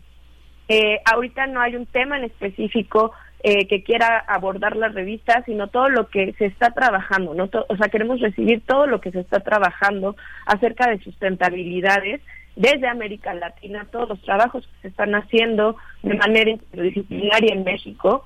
Entonces, ahorita estamos eh, en la recepción, ¿no? En la recepción de estos trabajos pero eh, se aclara que la convocatoria es permanente. ¿no? Entonces, eh, si quieren salir en este primer número, eh, pues sí, antes del 31 de agosto se mandarán estos borradores y ya conforme vayan generando más investigación o más conocimiento, la revista va a estar permanentemente eh, recibiendo trabajos acerca de eh, sustentabilidades. Y bueno, pues sí, la verdad es que ha sido un reto eh, porque queremos que esta revista, como les mencioné, sea interdisciplinaria, ¿no? Tal vez, pues, es más fácil, por ejemplo, no sé, construir y poner de acuerdo a las personas eh, no sé, en la revista de sociología, ¿no? Y más que, bueno, ya es una revista que lleva muchísimos años.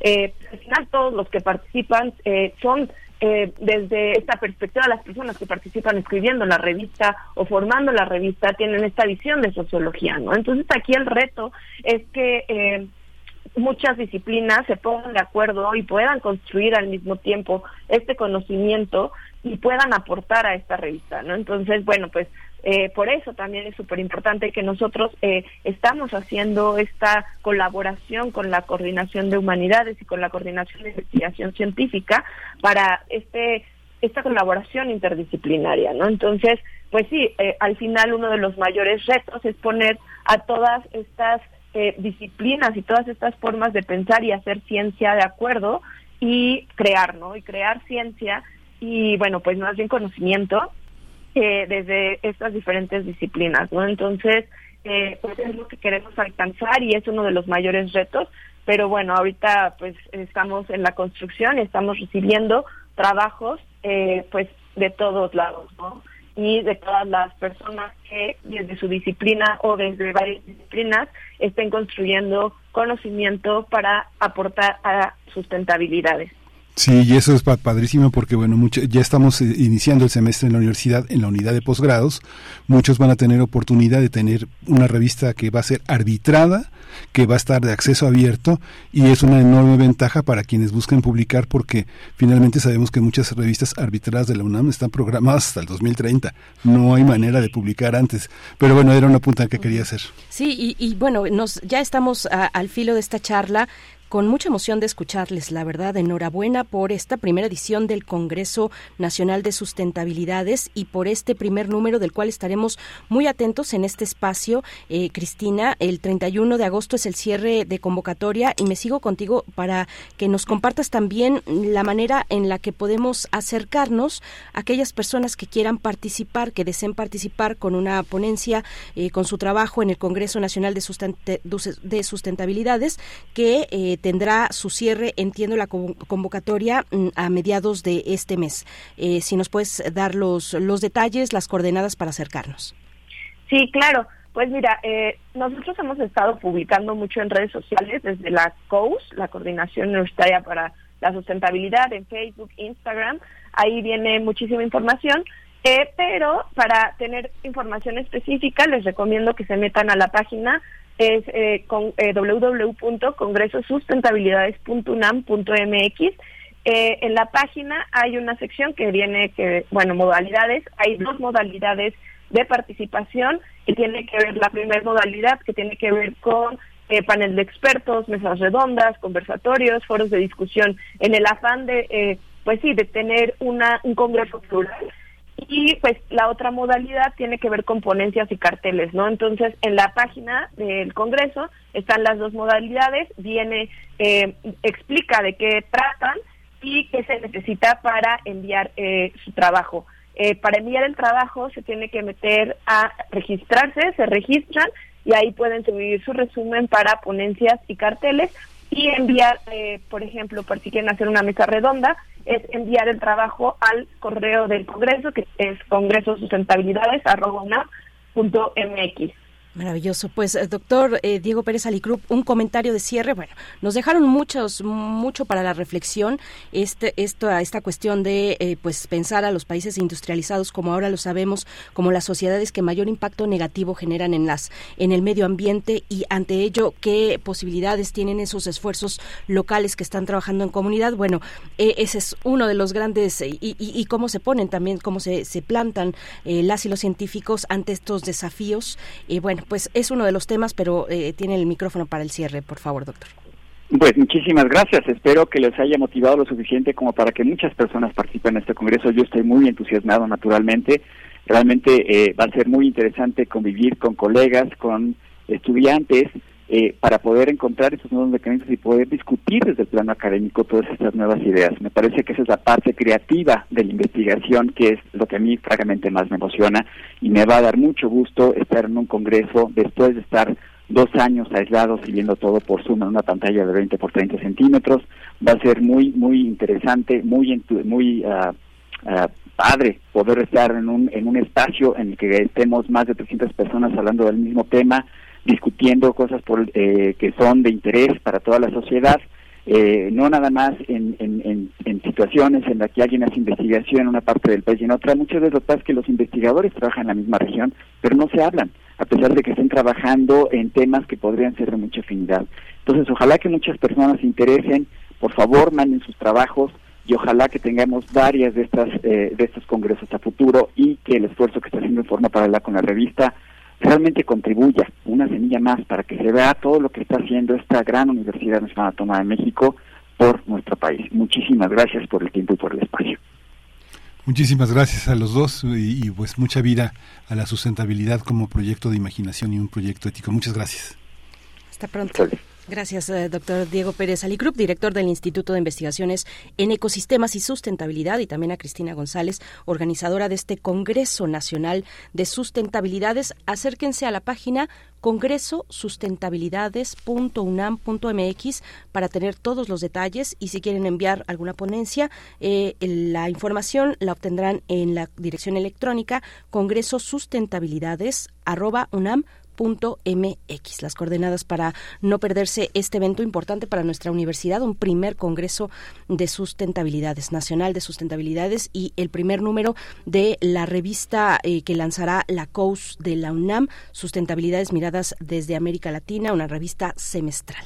Bueno, con ello vamos ya, eh, cuando son las 9 con 47 minutos, vamos con música, vamos con Mm. música. Eh, lo que vamos a escuchar se titula All the Love in the World y está a cargo de The Outfield.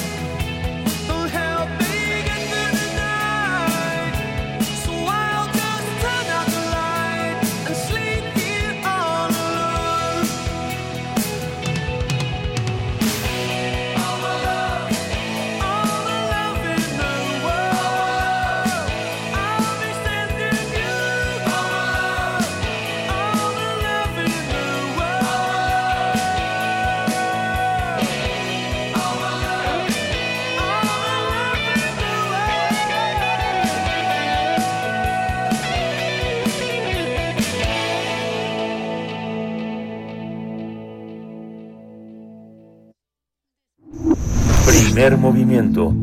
Hacemos comunidad con tus postales sonoras. Envíalas a primermovimientounam.gmail.com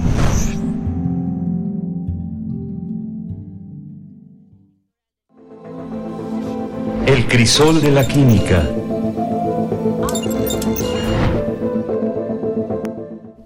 Con 50 minutos. Estamos a unos segundos de entrar eh, al aire con el doctor Plinio Sosa. Pues ya después de un periodo vacacional, volver con el ritmo del semestre.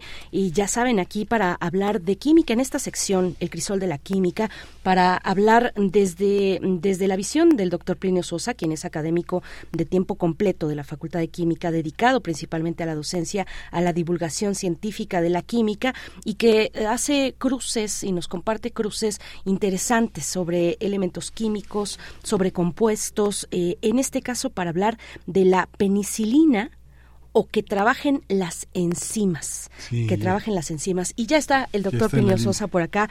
Eh, bienvenido. Qué, qué gusto encontrarnos de nuevo, doctor Plinio Sosa, pues ya con, con el ritmo arrancando para iniciar este nuevo semestre. ¿Cómo estás? ¿Qué tal, Berecilla? Con todo. Ya con todo. En plena acción. Muy bien. Y pues bien. acá también eh, toca, toca por acá, porque agradecemos mucho esta participación siempre, doctor Plinio Sosa, por ahí. Ojalá tengas eh, de pronto la oportunidad de revisar esos mensajes en redes sociales, pero siempre está la audiencia muy atenta a estas entregas semanales de miércoles. Así es que Claro. vamos con la penicilina o que trabajen las enzimas.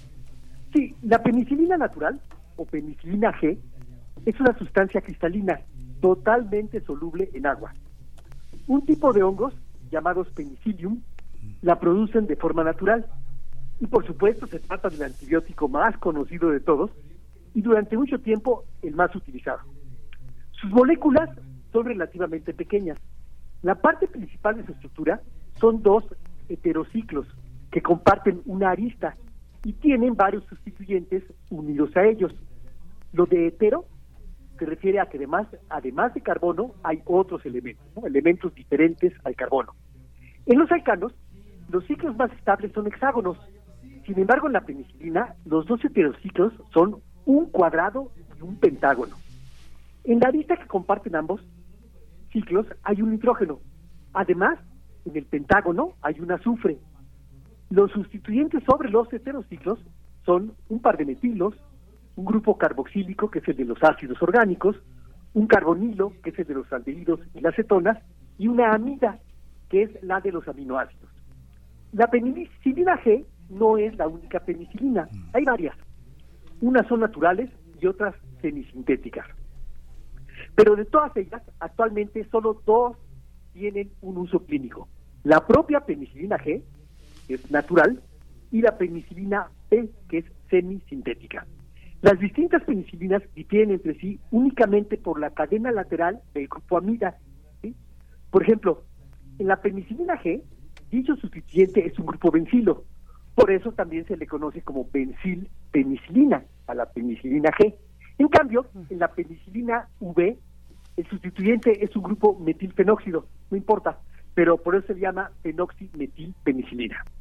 La G es muy eficaz contra bacterias gram positivas, como este- estreptococos, estafilococos, y también gram negativas, como gonococos y meningococos.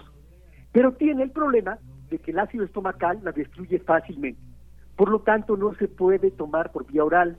Se tiene que administrar por inyección intravenosa o intramuscular. En cambio, la penicilina V, que es relativamente resistente al ácido del estómago, sí se puede tomar por vía oral. El problema es que por esta vía, la concentración que se alcanza en los tejidos no puede ser muy alta. Por lo tanto, es menos eficaz que la G. Además de las penicilinas propiamente dichas, existen otras derivadas conocidas como aminopenicilinas, y entre ellas pues, el público podrá recordar o reconocer la ampicilina y la amoxicilina. En la biosíntesis de la penicilina hay tres pasos principales, ¿no? lo que hacen los hongos. En el último de ellos, una enzima del tipo acetiltransferasa sustituye la cadena lateral de la amida por el ácido orgánico que está a su alcance, el que está a su alcance. Normalmente el que está ahí es el que da origen a la penicilina G, que es la natural. Pero si nosotros, los Homo sapiens, le agregamos al tanque de fermentación otro ácido, por ejemplo, el fenoxietanol, el hongo va a producir otra penicilina. La V sería en ese caso, ¿sí? si fuera fenoxietanol. Por eso decimos que la penicilina es semisintética, no se produce de manera natural. Pero nosotros, los Homo sapiens, aprovechamos todo el andamiaje construido por la evolución y por la biología para obtener las sustancias que necesitamos. A esta tecnología se le conoce como biotecnología. Las bacterias poseen una pared celular inexistente en las células humanas que les permite soportar la enorme presión osmótica que existe en el interior de sus células. Lo que hacen las penicilinas es impedir la formación de esa pared celular y las bacterias, sin su pared celular, estallan. ¿sí? Un poquito de historia. El 3 de septiembre de 1928, el médico escocés Alexander Fleming demostró que un extracto del Penicillium rubens tenía propiedades antibacterianas. A este extracto lo llamó penicilina directamente. En 1939, el farmacólogo australiano Howard Walter Florey, junto con su alumno, el bioquímico alemán Ernst Boris Chain, desarrollaron un método para producir la penicilina en cantidades industriales.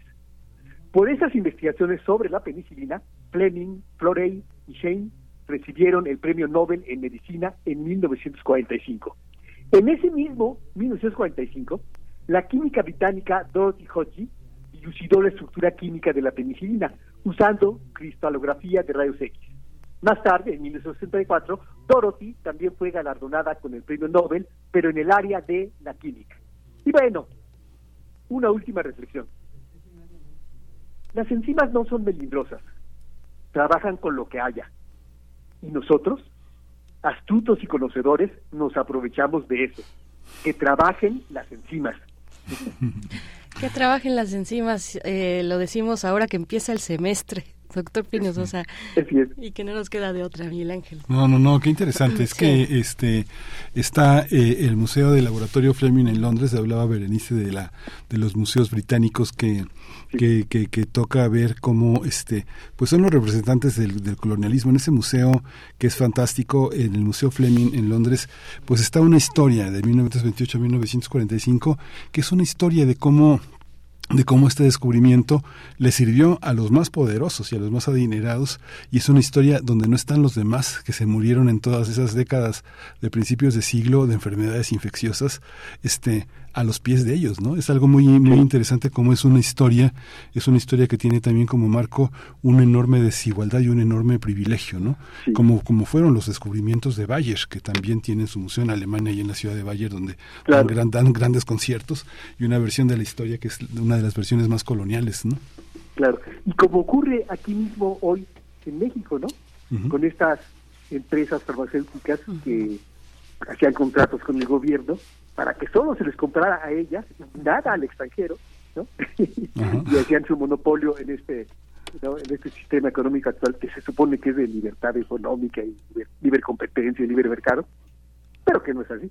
Así es, así es, doctor Pino Sosa, muchas gracias y hasta la próxima semana. Te deseamos lo mejor en este inicio de semestre. Sí, igualmente, la próxima Gracias, semana seguimos aquí.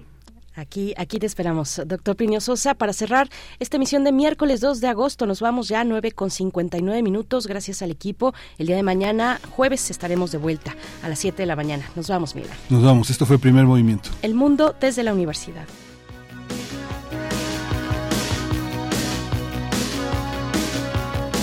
I get up in the evening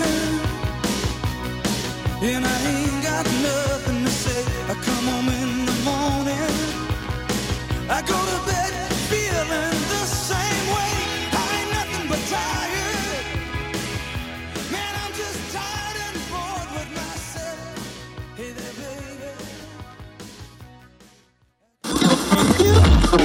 Radio UNAM presentó Primer Movimiento.